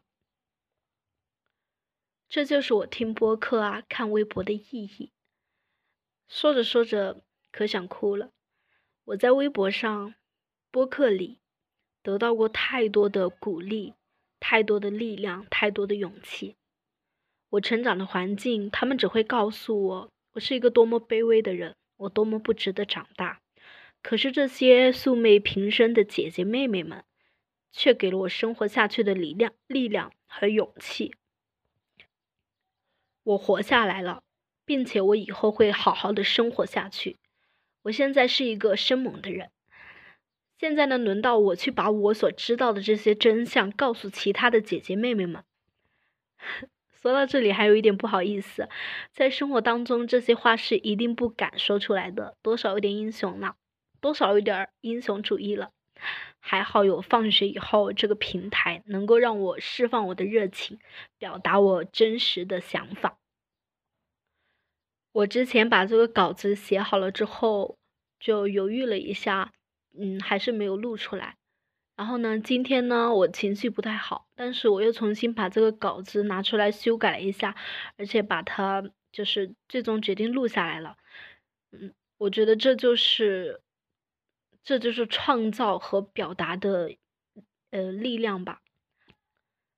之前的投稿当中我没有表达到，嗯，这次的机会我一定要说，真的非常谢谢你们的播客，你们做的非常认真。真诚，嗯，谢谢你们的发声，嗯，谢谢莫布谷、霸王花、一帆、为爱发电的阿威，谢谢你们的，我感觉我说谢谢吧，好像好像那些拿奖的，呃，好像那些拿完奖之后的获奖感言，但是我的真诚，希望你们能够接收到。好的，现在现现在有一种刚刚被对，有一种被颁发了奖品的人，被颁发了奖状的感受，非常感谢我们的颁奖人。然后我觉得这个里面让我想到，之前莫布谷有在一期里面就是说到，就是任何听我们放学以后。节目，然后因此自己有改变，感觉自己获得了力量，更加有勇气了。不是因为我们节目，是因为你们自己本身。对，是因为你们自己。是因为你们愿意倾听，愿意改变，愿意给自己勇气，愿意打开自己，愿意让自己充满力量。对，就之前有一个在考研的一个听众，他从。备考的时候，考试前他就觉得自己特别没有信心，然后他就有跟我们有有有跟我们私聊说过这件事情。考完初试了以后，结果初试就过了，他又特别开心，又给我们说了一下。然后他说他要去准备复试了。然后前一阵子又说啊，被那个考研通过了，考研上岸了以后，呃，感谢放学以后给了我很大的勇气。我说你应该感谢一下你自己，你获得的这些是因为你自己的坚持的付出和努力。嗯，你应该感谢的是你自己。对，然后呃，就呃，这个女孩在她在里面提到，她说她现在是一个生猛的人。然后我在想，我们的就是呃，我们的呃放妮的表情包里面专门有一个，我就对让阿威做的一个表情包的，就是做猛女。就是呃，我其实，在刚毕业工作的时候，然后我的呃我的领导啊，我的同事就说我是一个非常生猛的人。然后我我我之前。就觉得这个词就是不怀好意的在说我的某些缺点，但是我现在充分的接纳它是一个优点，尤其在这个非常下沉的社会，我觉得生猛让我们有活力，生猛让我们有创造。然后，因为他给自己起了一个新的名字叫精卫，然后他说他这期投稿是在在他他他在情绪不怎么好的情况下，然后又修改了一遍投稿，然后发给我们的。嗯，我我在这里面也给大家提供一个应对情绪下沉，然后应对整个世界下沉，自己也。跟着一块崩溃的一个方法，那就是去创造。这个是我自己 这将近大概十年来自救的一一方法之一。呃，就就在前段时间，我真的是崩溃到不行了，然后我就写了人生的第一部短。第一个短篇小说，然后里面我也提到了精卫这个故事。我因为那些那些天，我又连续好几天都睡不着觉。然后写完这个短篇小说，创造完这个短篇小说以后，那一天晚上我终于睡了一个安稳觉。就是我把我所有的愤怒，我所有的愤慨，我所有想要复仇的心理，我所有看到弱者被欺凌、被杀害的那种恐惧的心理，都释放在了我的创造中，我的这篇小说中。然后，当我释放完毕，它成为一个作品的时候，那一刻，我觉得我通过文学把我的愤怒还有我的愤慨释放了出去。我觉得这是一个非常好的疏解的方式，就是去创造，不仅让我们成为我们自己，也让我们免于下沉，然后让我们可以自救。嗯。那我们接下来听下一位听友的投稿。放学以后的三位主播，你们好，我是勇敢的橙子。嗯，看见他们的传奇。可能我从小到现在，生活成长的环境比较传统，不够开放吧，以及我的交友圈很小，我很少注意到身边主动出走、特立独行的女性。但是在扩大的网络世界里，我看到了她们。从贤子的控告朱军案，以及鲍云明案中女性对星星的支持，我现在还记得网络上那些。手持标语的勇敢女性的图片，开始意识到我作为个体是可以为之发声的，哪怕只是一个转发或者一句简单的话。我注意到，在我看不见的世界各地，有许多勇敢的女性。后来关注的女性博主就越来越多了。我在博主荞麦的投稿那里看到了关系复杂的可能，也学着打破自己固有的偏见。后来我在小宇宙上认识了随机波动，听他们三位讲亲情、影视、政治或一棵树。由于他们的女性视角，我很自然的会有所感触，也看见女性联盟的一种可能。有一期他们讲刘小样的出走，让我看见了一个在传统环境里出走的女性的复杂心境以及动人之处。再后来，我听女导演。自媒体人做的播客，也听女性律师和友人做的播客，在他们的声音里，我默默地汲取了榜样的力量。后来因为终身学习那一期，我认识了你们。放学以后，感谢小宇宙的推荐。嗯，从此我打开了勇气的大门，在你们真诚、强化也很可爱的强有力的表达里。我激情下单了你们推荐的书籍，但是虽然我下单很快，但是我看得很慢。也受你们的安利去听了《海马星球》那一期，我真的听完大受震撼。我觉得我看到了一种从从未想象过的女性的可能，这真的太酷了。而你们也是我看到的另一种可能。虽然我还不确定未来的职业选择，还在担心自己。可能思想上觉醒了，但行动上依然受阻。但我我想我已经接过了你们装满勇气的火炬，看到了我成为女性主义者的可能，看到了我慢慢变好的可能。嗯，也希望社会环境慢慢变好。嗯，再次表达我对主播们的喜喜爱和感谢，也愿节目越来越好，女性越来越好。谢谢大家。太可爱！一帆，你要不要先接？你看到了你自己。就是刚刚那个呃，我们的放友说，他说他担心自己思想上觉醒了，但是行动上却一直在受阻。然后一帆就说：“哎，这不是我吗？” 然后霸王花紧接了一句：“这哎，这不也是我吗？” 然后我现在就在犹豫，我要不要接一句：“哎，这不也是我吗？”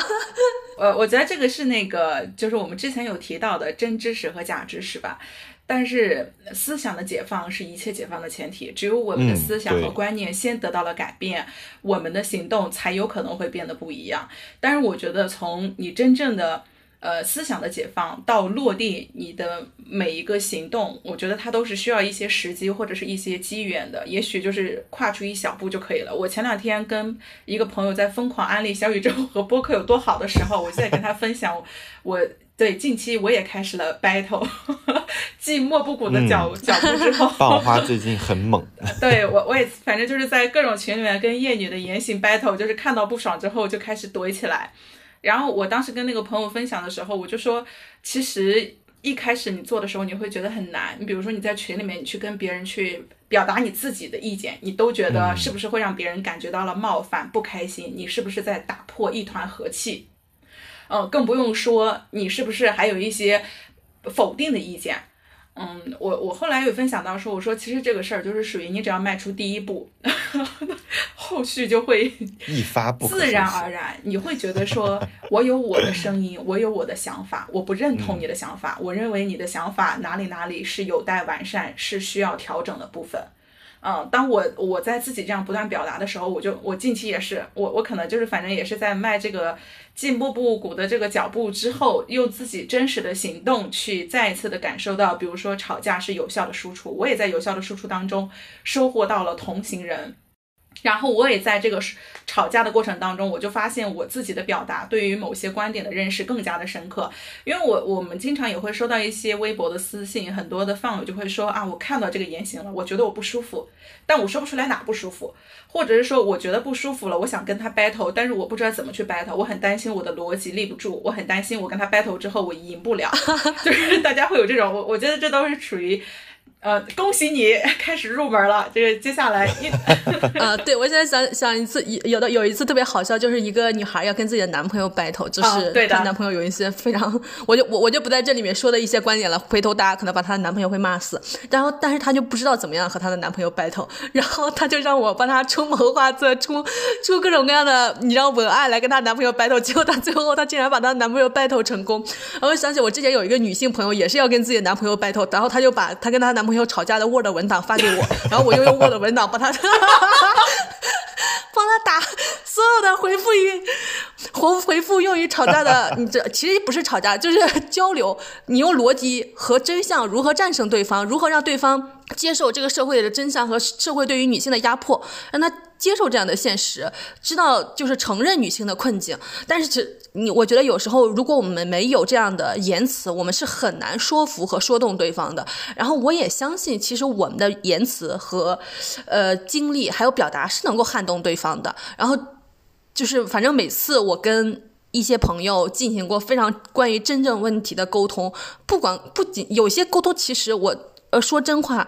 他一定是情绪非常上头，然后呢，大家沟通完都精疲力力竭，然后都觉得心里面很难受的。但是后来就会发现，可能隔一天、隔两天或者隔一个月，发现它的效果非常非常之好。它对我们彼此关系的推进，让我们彼此更深的看见，然后让我们在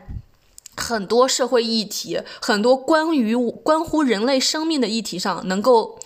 Keep on the same page，就是能够我们站在同一页上面。就是我们，我觉得有有时候其实很多立场和观点的不同，本质上。甚至都不是思维方式的不同，而是因为大家获得的信息资源的不同，就是因为信息的不对称。我们首先把上下语境拉起，我把我得到的信息资源同步给你，你把你得到的的信息资源同步给我。我们现在先在同一个信息资源的语境下进行对话，那我们双方就更容易达成相互的看见和理解。他就会知道为什么我对这件事情会感受到愤怒，而为什么你的不愤怒会让我更加愤怒。我觉得这个其实就能。够促成更深的交流，所以就是大家不要惧怕于和自己的朋友，乃至和自己的家人、和自己的妈妈、和自己的爸爸、和自己的兄弟姐妹讨论真正的问题。我前两天刚在我们的家族群里面大战两场，战完我就退群，表达我的态度。然后我昨天呃发了一篇文章，然后我爸。大半夜的就给我的文章进行了打赏，然后今天还给我发来说，呃，闺女，我给你的文章，我给你写的小说打打打赏了那个呃呃赞赏了二十块钱，你有收到吗？我说啊，收到了。就是我真的觉得，就大家不要害怕和自己的，尤其和自己的爸爸 battle，就是不要害怕，不要害怕父权，就是。有时候你掌握的信息资源是能够触动到他们的，然后你有时候你表达出来的愤怒和反抗也是能够触动到他们的，嗯，然后也欢迎大家在自己的家庭里为自己的妈妈说话，让自己的妈妈也掌握对这个家庭的话语权，让妈妈来也站出来，对自己的家庭事务和家庭的大事小情进行表态。然后其实我们能看到整个社会的现实就是这样的，很多时候男性做出来的家庭决策，尤其是关于理财的决策。呃，花钱的重大角色都是非常愚蠢、愚不可及的，把家庭。带入财务危机的这种决策，就是因为我看到的种种的社会现象全是。然后大家如果也关注了荞麦的话，就能看到荞麦收到的无数的投稿，就是自己的男朋友、自己的老公又欠了几百万的债、几千万的债、几十万的债。我也不知道那些投稿的朋友们为什么这么有钱，但是就能看到比比皆是。就是男朋友和老公出轨都已经全部都是小事儿，但是男朋友跟老公把自己全家拖拖垮、进入债务危机的，才是真正触目惊心。的事情，所以让女性不仅仅就是免于承担所有家务的束缚，也让女性参与到家庭的决策中来。我觉得，就是不仅仅是免除她的束缚，也要给她赋权，就是这个是赋予权利的赋权，empower。对你只有让她有权利，她才能够真正的打开所有的束缚和和解绑。你。不能是说我只只是把你身上的负担弄下来了，你也要让让他站起来，让他身上有权利，让他身上有话语权，这才是给予他真正的权利和自由。嗯，在这里我也想补充一下，就是我们在吵架和表达观点的时候，实际上是我们在运用自己的理智、运用自我思考的时候。这个时候，我觉得可能我们的大脑在不断的调动我们现有的这个资源和信息。其实我觉得它是对于我们深入思考的一个很好的锻炼，因为我们现在每一天的社会新闻和各种各样的消息应接不暇，然后很多的时候我们对于消息的接收是浮光掠影，就是但是当我们再去表达观点，或者是我们再去跟别人 battle 的时候，你必须对于你所谈的这个问题你是有认识的，而且你有自我的基本判断，所以它实际上是非常锻炼和培养自我独立思考的一个途径。嗯，这里面我就想到我前两天听的一个关于哲学的那一期的播客，就是哲学能够帮助我们是提出质疑和思考。然后我就想这里面用康德的那一句话，就是要有勇气运用你的理智去 battle。哎，我想说，会不会你莫布谷刚才说分享完那个用 Word 文档帮忙吵架那个事情以后，会有很多人来我们微博私信求你帮吵架？所以我刚刚想补这个，是希望大家自己努力，不要想靠别人。对对对，我不承接，我不承接帮忙吵架的这个这个这个这个啥啊，这个这个业务。对，大家尽量通过自我学习、自我努力来勇于吵架、勇于表达。嗯嗯嗯，来，我们来听下一个投稿。来，呃，接下来是墨子的投稿。Hello，放学以后的三位主播以及亲爱的方友们，大家晚上好。这里是东八区晚上八点四十二分的墨子在向大家问好。今天投稿呢是想跟大家一起讨论或者说共读他们的传奇这本书。其实这本书在我家待了有一段时间了，但是一直没有看它。今天想投稿呢，所以我就找他把它找出来看了。嗯，这应该算是传记性质的漫画吧，作者。刻画了非常多优秀的女性的一些真实故事。那看这本书呢，其实感受很多，很复杂。我就说几个主要的吧。首先呢，是能够感受到女性的力量非常强大，只要她们愿意，她们可以做成任何事情，即使这个世界一直在给他们设限，一直在告诉他们你们不可以。嗯，就是比如说那个田径运动员谢里尔·谢里尔·布里奇斯，当他开始跑步的时候，跑步这项运动是不被不被允许，就是不允许女孩子去参加的一项运动，就是学校会以跑步会损害女孩子的生殖系统，跑步会让男孩子分心这种事情。不让他参加田径队，甚至是他后面去参加比赛的时候，那些比赛只有男生参加，他必须比男生晚跑五秒钟，而且有一些比赛也不给女女性运动员提供差旅费。但即使是这样，他没有放弃，他一直在坚持跑步，并且他跑得非常的快，他后面还打破了这个马拉松的世界纪录。他一直坚信，只要站在跑道上，那自己就是战无不胜的。即使是男生，即使是男性，他也不会输给他们。他真的做到了，并且后来他的女儿莎拉尼也喜欢上了跑步，最终呢，在这个零八年北京奥运会上拿到了这个女子的万米铜牌。而莎拉尼一生中听到的最多的一句话就是“接受现实吧”。比你想象中的强大的多。这里面作者他没有标明，但是我想应该这就是他的母亲谢丽尔经常对他说的一句话吧。我看这个故事的时候呢，真的非常感动，因为谢丽尔和莎拉尼就是在用实际行动告诉我们：女性可以做任何事情，女性可以掌握自己的命运，任何困难都是可以被战胜的，而战胜这些。根本就不需要得到任何人的许可，我觉得非常的打动人。我也希望像他所传达的那些信念，就是比如说，女性，呃，女性可以做任何事情，我们可以掌握自己的命运，就是这几句这几句话能够像飞进我的心里一样，也飞进其他所有女孩子的心里。嗯，第二个，我想。嗯，让我触动比较深的事情是，呃，我可能以后会更少的去抱怨一些琐碎的事情，而是努力的去找到自己真正想做的事情，并且坚持的为自己想做的事情去努力，嗯，更加的坚定，嗯，因为。我觉得这个也是作者想努力向我们传达的吧。就他选择的每一个女性都是这样子，就是他们都在用自己的人生去书写自己的传奇，在用自己的人生去，嗯，不断的向我们证明，就是你要去，只要你坚持去做你自己想做的事情，最终整个世界都会为你呐喊，为你鼓掌，甚至是可能与你同行。这里面有非常非常多的这种例子，比如说，嗯，坚持十五年去，呃，这个修复灯塔旁边的那个，呃，斜坡的乔吉娜，就是那个灯塔守护者，还有一直在坚持做。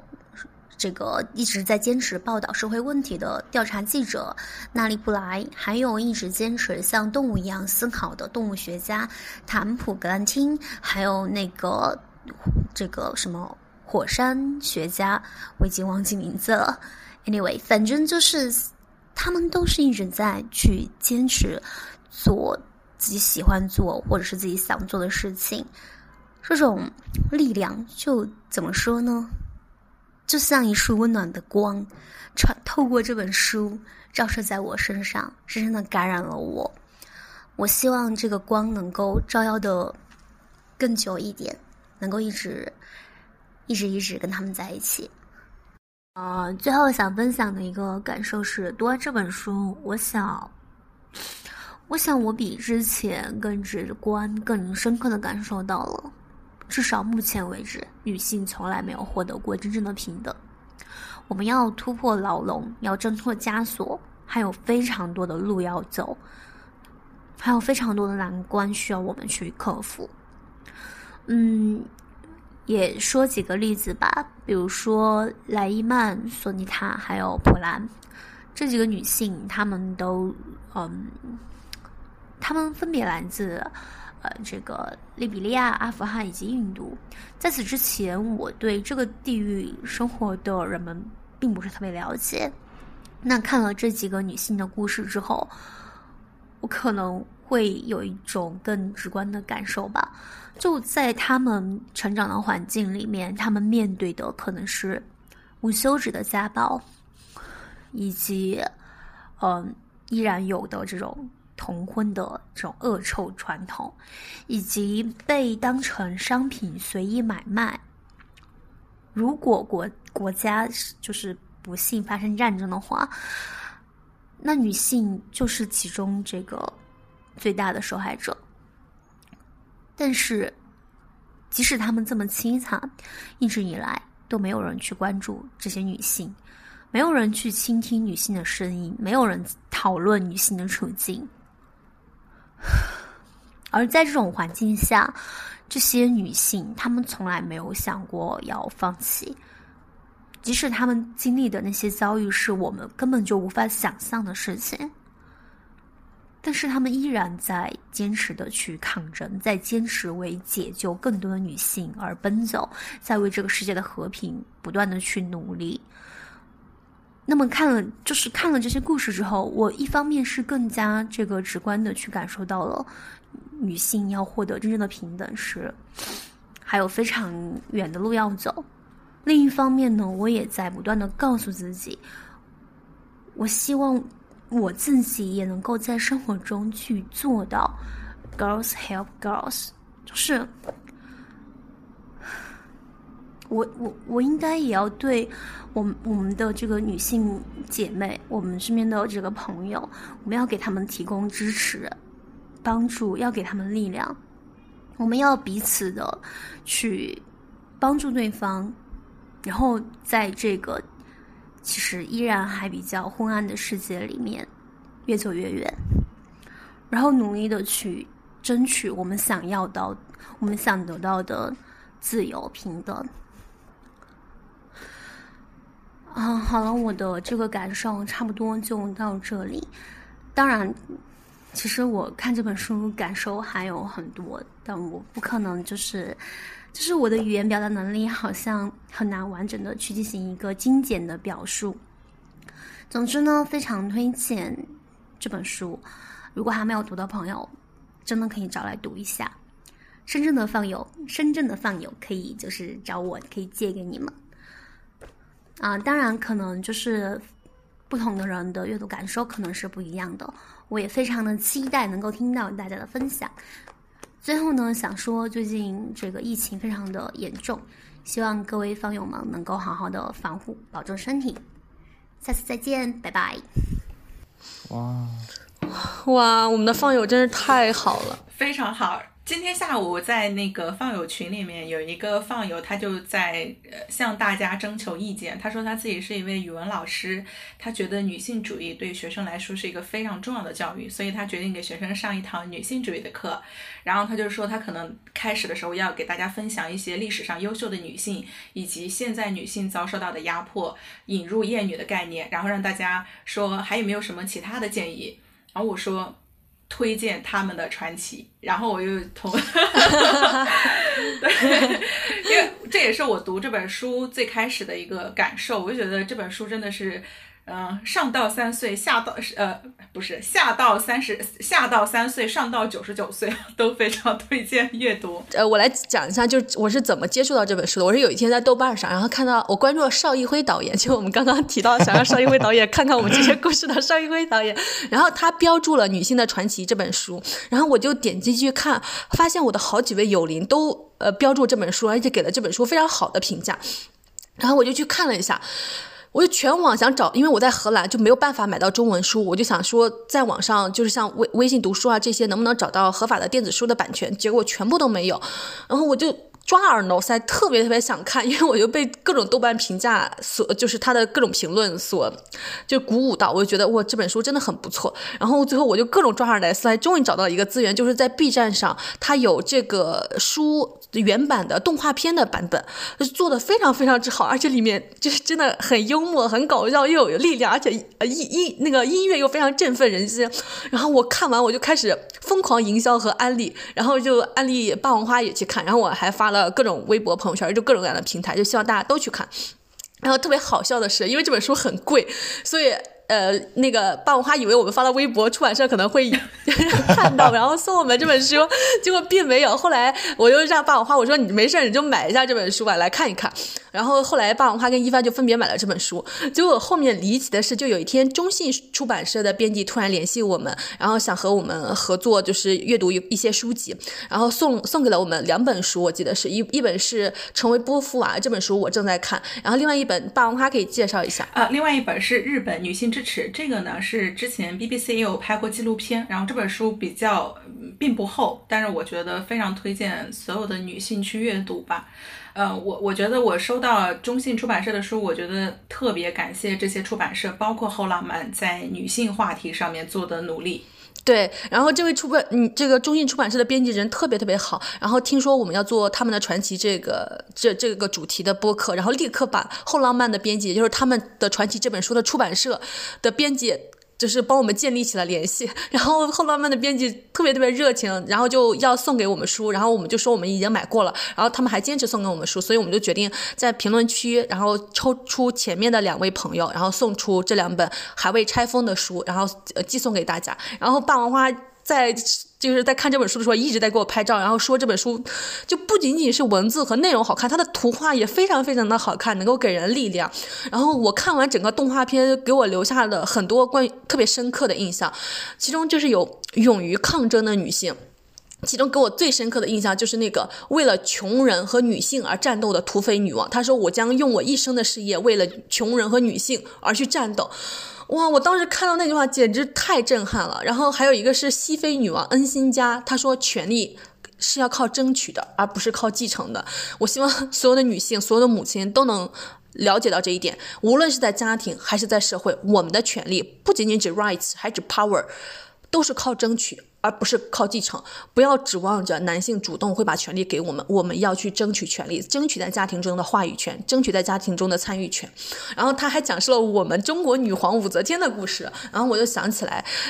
中咱咱们中国社会啊，对女性当选者的污名化，还专门创创创建出了一个成语叫“牝鸡司晨”，来污名女性当权者。就是大家其实可以去。思考一下这背后的荒诞。男性和女性作为平等的人，大家其实可以纵观历史，到现在如今，中国到底有多少个女性的最高的 leader？好像除了武则天再也没有过。我觉得大家就是那些口口声声说中国的男女已经很平等的人，敢敢不敢去看一下这个事实的背后到底是怎么样的？然后还有一个很荒诞的一点就是 “queen” 这个英文单词。就是翻译到中国之后呢，他会有意的翻译成皇那个皇后，而不是女王。他会强调它的附属性，因为 Queen 这个乐队，它你正常你应该翻译成女王乐队，但是他们全部翻译成皇后乐队。就是其实你从这个翻译里面，你就能知道他在强调一个女性的附属性，她是属于国王的，而不是她是女王。但是 Queen 这个词，它就应该是女王。对，然后里面还有一个是呃特别。动人的是那个勇于愤怒的女性，就是那个司法部的女性，她做吹哨人，她说我不让愤怒沉默，她为了社会的公平和正义，一定要揭露这一切，她自己去坐牢，她也不害怕。然后还有勇于去创造的女性，像无比美丽的海蒂拉玛，我是 WiFi 之母，就我们现在能做播客，大家能听播客，每一个人天天用手机，不管去做键盘侠还是去做什么。有了 WiFi，全靠这位女性。然后，这个世界上第一个程序员也是女性。然后，女性也在不停的去开拓新职业的可能性。然后，有一个女性，她就去做犯罪现场的侧写。她甚至开拓了一一个这样的专业。然后，它里面有句话说：“大热爱可以带来一场小革命。”就是我当时看到这句话，我就觉得哇，眼泪就要涌动出来了啊。然后，还有一个是第一位进入太空的黑人女性。对，然后他说：“我是黑人，我是女性，没有人可以界定我的人生边界。永远都要记得，梦想可及，只要有信念，我们就能走得很远，无止境的远。”然后前两天我又看到，美国的最高大法官是一位，是有史以来第一位黑人女性，继那个女法官金斯伯格以后，有终于迎来了一位非洲裔的黑人女性。然后我就希望这样的故事也能发生在中国，发生在我们生于斯长于斯的社会。然后还有是参加马拉松的女性，她说我。她打破了女性马拉松的世界纪录，然后也因为她，女性终于获得参加奥运会的马拉松参赛的资格。然后还有一个是做火山学家的女性，那个女性真的，我天，简直是太动人了。她是对她最后有一句话是说，我们可以一辈子安于一个温暖的角落，但也可以尽情享受冒险的火热。太动人了，就是看着远方的火火山在涌动，然后自己在在喝喝茶的那种感觉，哇，真的太动人了。还有一位是第一个为女性堕胎，让女人为自己身体做主的女性，她因为帮助女性堕胎而被抓捕起来，她最后为自己的辩护是说，让女性遭受痛苦才是违法的，让女性因分娩而死才是违法的。嗯，然后我又觉得就是。为什么他们的传奇这样的故事值得我们去传播，值得我们去口述，值得我们现在在这里面进行讲述呢？就是因为那些女性捅破了天花板，展现了女性活着种种的可能性，而不是那个社会给我们灌输的我们要做一世一家的女性，做贤良淑德的女性，做贤惠的女性。我觉得就是这些突破的可能性。就是让我们看见了我们可以成为的可能性，而且也让我们看见了我们不仅仅可以成为火山学家，成为马拉松，因为他们的激励，我们还可以成为各种我们想成为的人。嗯，呃，刚刚说到的那个火山的女性，我在看那个故事的时候，非常的受到感动，就是因为有一个记者在访问的时候说，为什么你选择了一份如此危险的职业？因为每一次去火山现场勘探的时候，你都可能是面临着死亡的威胁。然后这位主人公就说：“这是我的人生，冒险不过是我人生的一部分。”所以我在这里面看到了很多的冒险，看到了很多的勇气，包括刚刚莫布谷分享的堕胎的那个，他就实际上是违背了当时的法律规定。我就觉得我们不仅是要打破想象中的规定，我们还要打破不合理的规定。是的。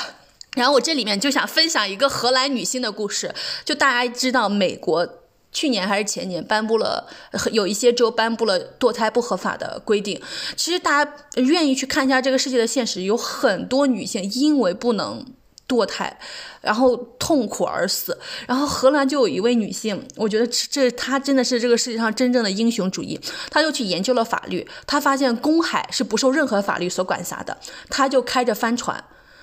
去。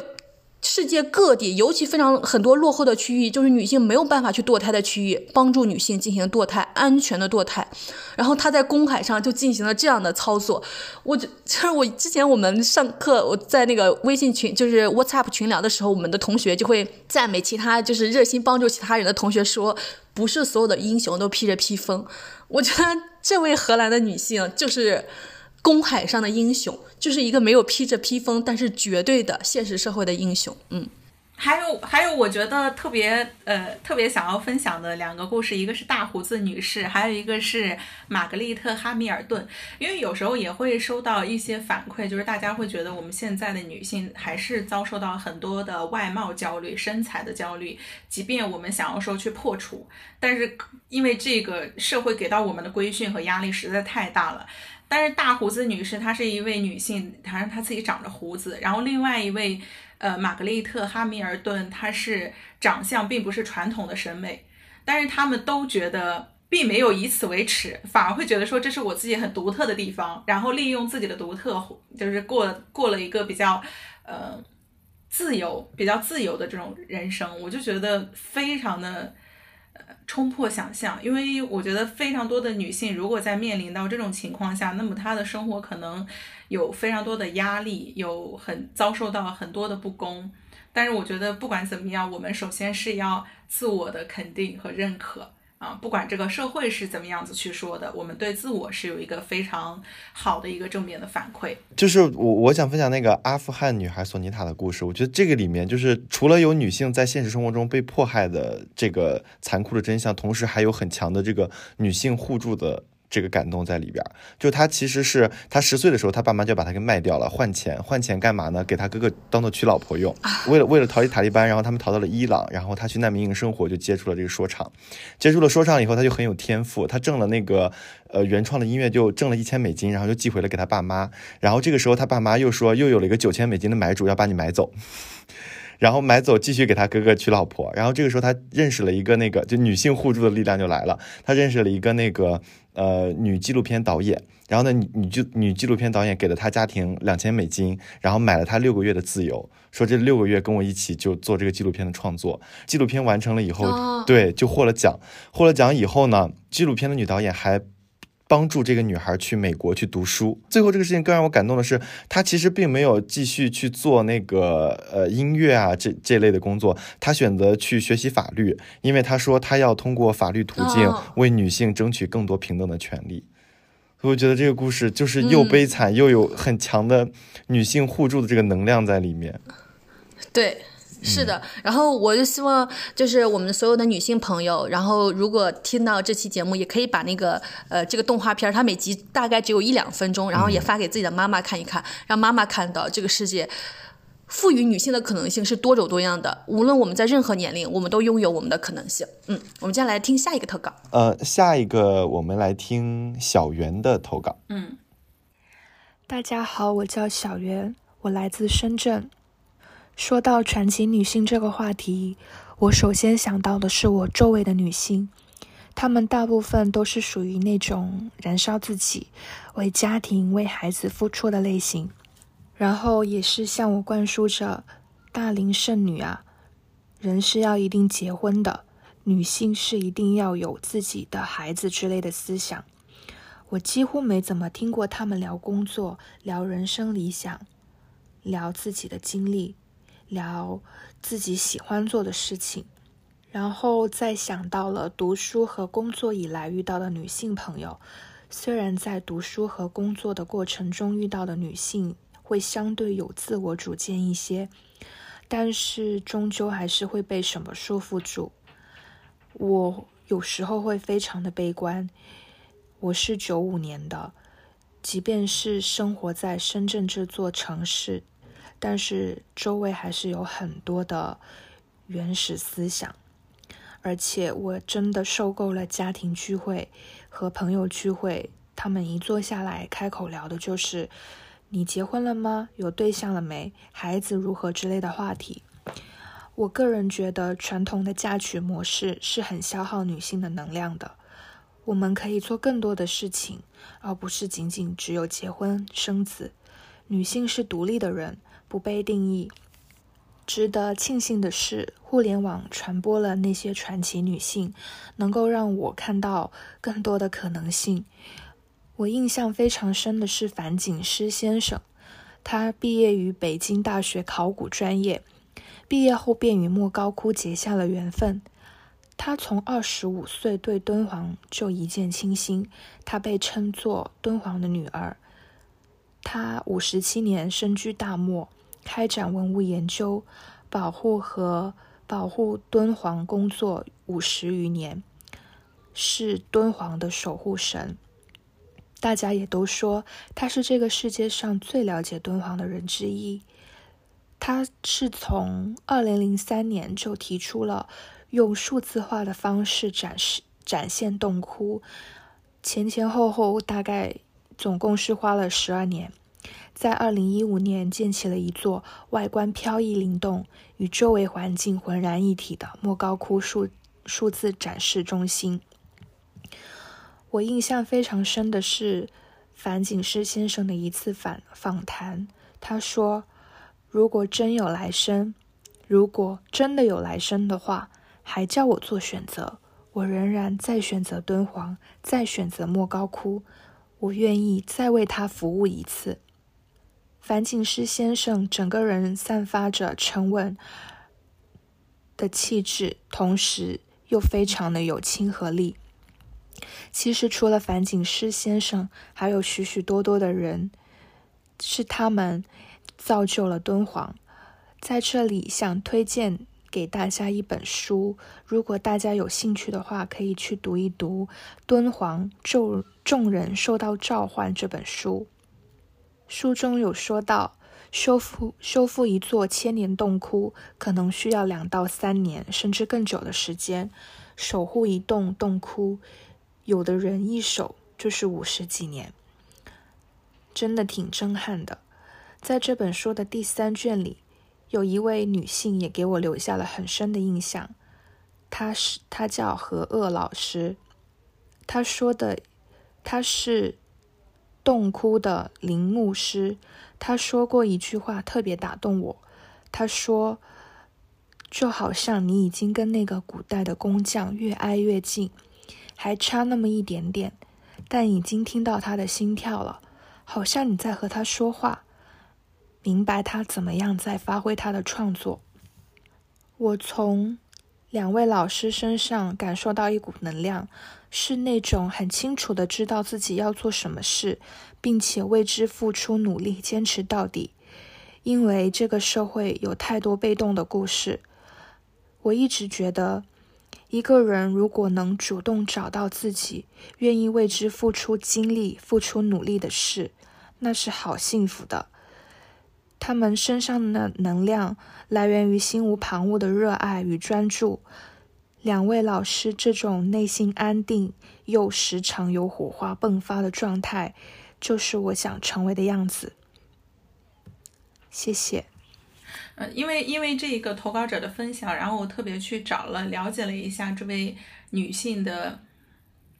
生平故事，然后他在我心归处是敦煌，敦煌这一这一本口述的书籍里面呢，他有这么说，就是有的人问我人生的幸福是在哪里啊？我觉得就在人的本性要求他所做的事情里，一个人找到了自己活着的理由，有意义的活着的理由，以及促成他所有爱好行为来源的那个根本性的力量，正是这种力量可以让他面对所有的困难，面对生活，面对死亡。我觉得就是他在这里面就展现出了，嗯，他用他的一生去践行，在自己心灵的召唤下，成为真正意义上的那个自我。呃，对，因为刚刚我听着听着投投稿，突然间开始混乱，因为我们这位投稿者称樊锦诗为先生，然后我就在问霸王花，我说啊，这是一位男士吗？还是一位女士？然后我又突然间想到我们的那个。标题是传奇女性，我就在想，哦，那她可能是一位女性。然后我这是从民国以来的风潮，就是受人尊敬的女性被称为先生。然后我就是那个语言学家周有光，其实就有对这个现象进行过解释。他认为这种现象是不妥的，并且说出了三种理由。我非常认同这三个理由。首先，第一个是他容易混淆性别，不知底细的人可能会误认为樊锦诗或者是宋庆龄是男人。第二个是重男轻女。称先生是尊称，称称女士是不，是不尊称，这是下意识的重男轻女，想要尊称反而不尊敬了。第三个是用词混乱，先生一词在现代汉语词典里面有六个意象，没有一个是指女性。所以我就想说，呃，我们在称呼我们就是非常尊敬的女性的时候，我们可以叫她老师，可以叫她女士，但是我不认同这种现象，称她为先生。嗯。对我没有想到这个投稿还有引发到关于先生这个表述的一个澄清，然后刚刚莫布谷分享的那段呢，也是我之前没有看过的，我觉得非常的好，就是我也希望所有听到这一段的大家都能够有意识的去看一下我们在文化和言语当中还有哪些是不尊重女性，或者是并没有真正做到尊重女性的，那我们就要跟这种表述进行一个主动的抵抗。好，下一个我们听巴贝多樱桃的投稿。Hello，放学以后的听众朋友们，大家好，我是巴贝多樱桃。今天想要跟大家分享的女性人物是一位墨西哥画家 Frida。这是一位墨西哥艺术史上的女性斗士，她的故事也被改编成同名电影。她是火热的墨西哥南部的。一位美丽智慧的普通女学生，却在一次电车事故中遭受了严重的身体损伤。她的脊柱断裂，锁骨、两根肋骨、骨盆三处断裂。电车上的金属棒插进了她的身体右侧，从阴道出来。她的右脚脊柱骨折，整个脚掌粉碎性骨折。这场事故将一个活泼火辣的墨西哥女孩困在了病床上，但她会玩笑着宽慰家人说：“是那个扶手夺去了她的贞操。”她会在胸前的石膏上画满蝴蝶，会在屋里放满自己的自画像。我知道，她是只飞翔的小鸟，她渴望自由。依旧积极向上。当他能离开轮椅，站起来的那一刻，他第一件事就是带着自己的画像去寻找爹狗。那时的壁画权威的指导，在爹狗的 party 上，他恣意和性感女郎跳舞、热吻，丝毫不在意别人的看法。身着红裙的弗瑞达，在那一刻似乎得到了释放，就像是火焰一般熊熊燃烧着，美丽而又张扬。在之后与爹狗的婚姻里，她身体恶化，三次流产，经历婚姻的背叛和母亲的去世。这种种变故如银针一般，针针刺在他的心脏。他剪去长发，放纵自己，在画中去展露自己的痛楚和折磨。在生命的最后阶段，被迫永远困在床上的弗瑞达，选择连人带床被抬着到自己国家的画展。去实现自己最后的愿望。这样的女人，我没有办法不爱上她。她就像生长在墨西哥炙热阳光下的一株色泽鲜艳的仙人掌。尽管身上扎满刺人的针花，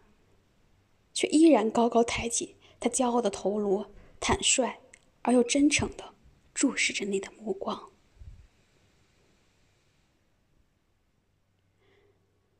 回归到自己身上，会发现很多时候自己缺少这份坦率和张扬。比如上课时，自己可能选择做那个沉默的大多数；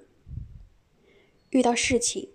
很容易聚焦在事情的负面，去否定可能。先找各种理由来证明一件事情做不成，等等。我好像习惯性将自己处于一个自我异化的状态，让环境去驾驭自己，而不是去驾驭环境。不能果敢去选择、去表达、去挑战。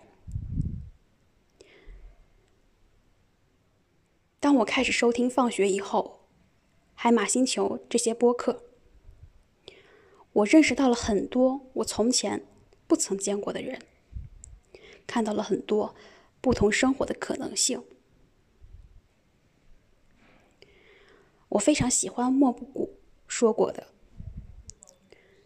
做那个被光和火点燃的人，不要选择顺流而下的人生。”现在我愿意慢慢试着去不断尝试和探索自我。带着自信和力量，在混沌中继续前进。这是我的第一次投稿，希望能和大家一起讨论。谢谢大家。对，因为听到这位放友安利弗里达的故事，我特别我特别喜欢弗里达。就是在我还不知道他是弗里弗里达的时候，我就特别喜欢他的画。我是在豆瓣上看到他的画的，然后我还买了一些各种画画的有关的用具啊，然后描就是描绘了他的那个他的画。我觉得他的画就真的能给人，就不仅仅是他色彩的构成，就我看着他的画，我就能感受到一种生命力。我就特别喜欢他的画。后来我是呃在豆瓣上看到他的这个。整个故事被拍成了电影，然后我还去看了他的电影，然后他这里面其实就讲到，就是即使他被肢体，呃束缚住了自己的生命的活力，但是他也在通过创造去延伸自己的生命，去释放自己生命生命的活力。然后我有一天我就想到，我给霸王花推荐的一本书，也是一个随机波动的波友推荐给我的，嗯，就是因为霸王花的妈妈其实是一个非常喜欢输出还有表达的人，我觉得她有。不可抑制的创造力和表达力和表达的欲望在，然后我就我就那个这个波友给我推荐的一本书，是一个上海的阿紫奶奶的故事。她写了一本书叫《今天也要重新出发》，就她从七八十岁开始学习画画，然后后来开始画画展，画的画非常之好。就这本书薄薄的一册，然后也成为了畅销书。然后我就推荐给了霸王花，然后霸王花又给妈妈买了，然后妈妈就火速的看完。后来霸王花就真的带妈妈去学画画，然后我看阿姨第一次画的画。就就比我自己自学一年画的画好几百倍，就是，我就想说，就是妈妈们、母亲们是真的有很多的创造力，还有生命的活力，甚至天赋的。呃，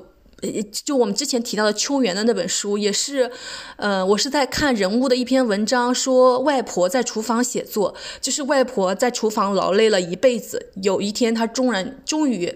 就是。经受不了内心所有的就是经历的涌动，他开始在厨房的水蒸气中坐下来开始写作，然后写出了了《秋园》这样一笔，只有这样一本无比动人的书。然后我又希望，就是尤其我们父母那一代，他们经历了太多人生的波折和时代的风暴了，他们的经历。给他们的心里留下的创伤，或者是涌动，其实都是可以成为创作的力量的。然后，希望我们的母亲、我们的妈妈都能够相信自己有创作的能量、创作的机会和创造的可能。嗯，刚刚莫布谷有说到我妈妈画画的那个事儿，其实我还也蛮震惊的。就是我刚好大众点评抽到了一次霸王餐，然后就去体验了一下画画。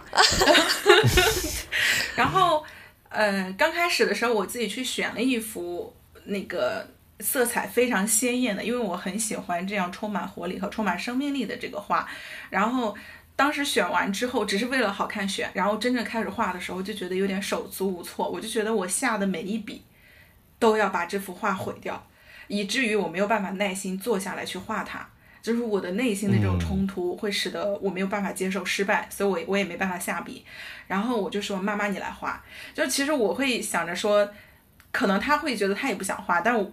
我就我就推给他，结果我妈就说，不过就是画画而已啊，就是它是一幅画，我想怎么画就怎么画。我的，嗯，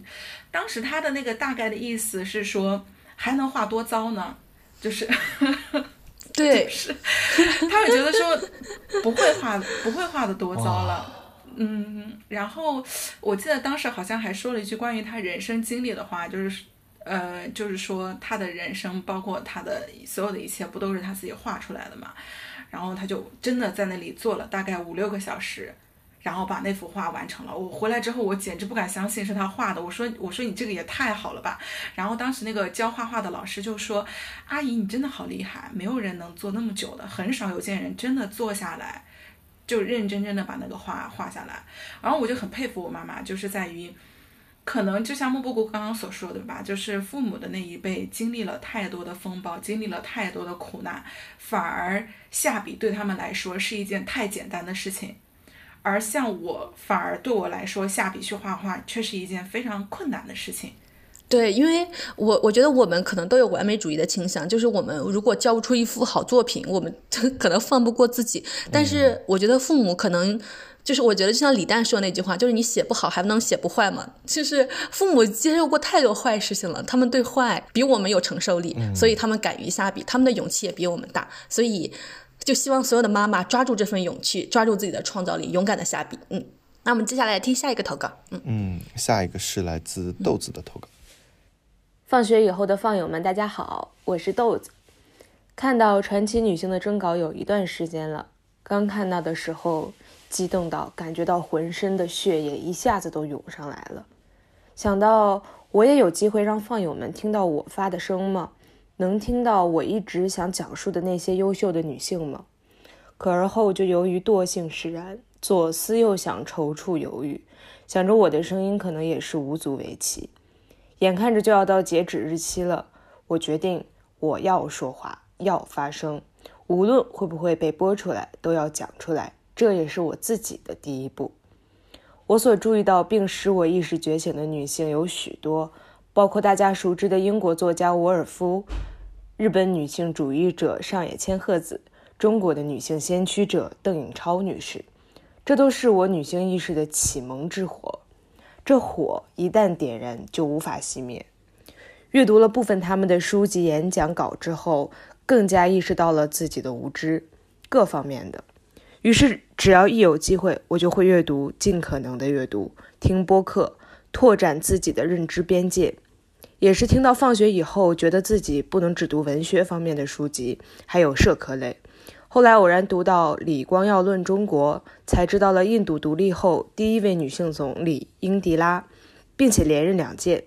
去查她的资料时，发现在1976年，由于印度人口日益膨胀，英迪拉在全国强制推行计划生育，命令地方政府对男人进行强制性节育。印度一个月内就结扎了400万人印度男人。在此之前和之后，没有任何一位印度领导人敢于如此大胆地推行强制男性结扎的政策。英迪拉堪称史上阉割男人最多的女性。知道这些后，我深受震撼。我感觉体内有什么隐隐约约的火种要爆炸了。在种姓制度根地根深蒂固、各类对于女性的犯罪不公达到了一个峰值的国家。竟然在六十年代开始就实行了诸多可能会遭到大部分男性抵制、辱骂，甚至是从小深受厌女思想抵制的部分女性的不理解，而他们凭借一己之力做到了。作为我自己，只是自己的话，只是自己一直默不作声的话，是非常微弱的力量。但如果持续发声、持续讲话，哪怕多被一位女性听到，这都不是无用的。我遗愿清单中的一项便是为女性发声，从身边开始，从母父、姐妹、兄弟、女性、男性的朋友们开始。现在通过长时间的努力，无论他们刚开始想听与否，现在看来都有了很大的改观。这给我带来了许多正向反馈，让我对于现在、此刻、未来女性主义的发展都有了更大的信心。我不确定明天的我会不会如常的醒过来，所以之后的每一天，我都会为了划掉遗愿清单而奔走。保持觉知，保持愤怒，保持怀疑，珍惜我们的语言，珍惜我们每一次能说话的权利，珍惜我们说出口的每一字每一句，也珍惜那些仍然在发声、仍然在努力言说的人。祝放学以后的放友们都能保持终身学习的态度，开心舒适。祝放学以后能多接一些优质的广告，将这么优秀的播客越做越好。我会一直支持的。祝大家每一天都能呼吸顺畅。非常感谢，哇，太有力量了！哇，他的声音就很有力量。对，因为他一开头就说。我最后决定，我要说话，我要发出我的声音。我就觉得这是一个非常女性有主体性的体现，非常有力量的体现。然后由此我就想到，就是我们在做第三期心愿清单的时候，然后我就会我就找我的妹妹来给我们投稿，说她的心愿清单。然后我妹妹就跟我说，你应该。多采访一些多年龄层次的人，然后问问那个中老年人的心愿。我当时在想，我们做的是一个自媒体，不是一个 CCTV 的央视新闻，我们不用顾及如此多群体的群像。但是在刚刚，呃，豆子说完这句话之后呢，我突然后一一番又问去问自己的妈妈，她的心愿，她的梦想是什么的时候，我突然间觉得我们的播客或许也能提供一一种这样的可能性。让我们的妈妈，让我们的父辈，然后让我们的爷爷奶奶，是不是也有机会发出他们的声音？我之前有想在重阳节做一期节目，然后或者或许有这样的可能性的话，就大家那个放友也可以在我们的评论区给我们留言，就是问问自己的爸爸妈妈、爷爷奶奶，是不是愿意通过声音的方式说出自己年轻时的心愿以及现在的心愿。如果大家愿意的话，并愿意给我们投稿的话，那我们重阳节就做一期这样的。哇，心心愿清单这样返场吗？对，我们以这样的方式让心愿清单返场，因为这个社会充满了男性的声音，充满了年轻人的声音，但是妈妈的声音、老年人的声音，在这个社会太少了，太少被听到了。虽然我们的这个播客可能在媒体界说得上是微不足道，但是我们也想提供一个这样的渠道和管道，尤其我们想听到妈妈的心愿。妈妈的声音，姥姥的心愿，姥姥的声音，奶奶的心愿，奶奶的声音，就是如果大家有这样的，问问自己的爸爸妈妈、爷爷奶奶、外公外婆，是不是有这样的心愿，有这样诉说的动机，然后有诉说的欲望，然后我们就愿意提供这样的平台来让大家发出自己的声音。嗯，然后，嗯，我们其实就刚刚他有在祝福我们能接到更多好的品牌的合作。嗯，我们希望能跟。更多的关心女性、关爱女性、看见弱者、愿意帮助弱者的品牌进行合作。然后我们在最后，嗯，放学以后和布莱雅一起祝福所有的母亲身体健康、精神自由，有成为你自己的欲望，也有充分看见你、理解你、支持你，成为你自己的家庭成员。我们在成为这样的子女，也会我们也会努力通过发声，让更多的人看见你们、支持你们。然后最后我们的片尾曲呢是《笑红尘》。呃，因 因为我觉得这首歌妈妈们可能都听过，我也特别喜欢这首歌。然后这首歌的开头就是“红尘多可笑，俗情多无聊”，希望我们的妈妈能够看到红尘可笑，世事无聊，充分的活出自己的逍遥。红尘多。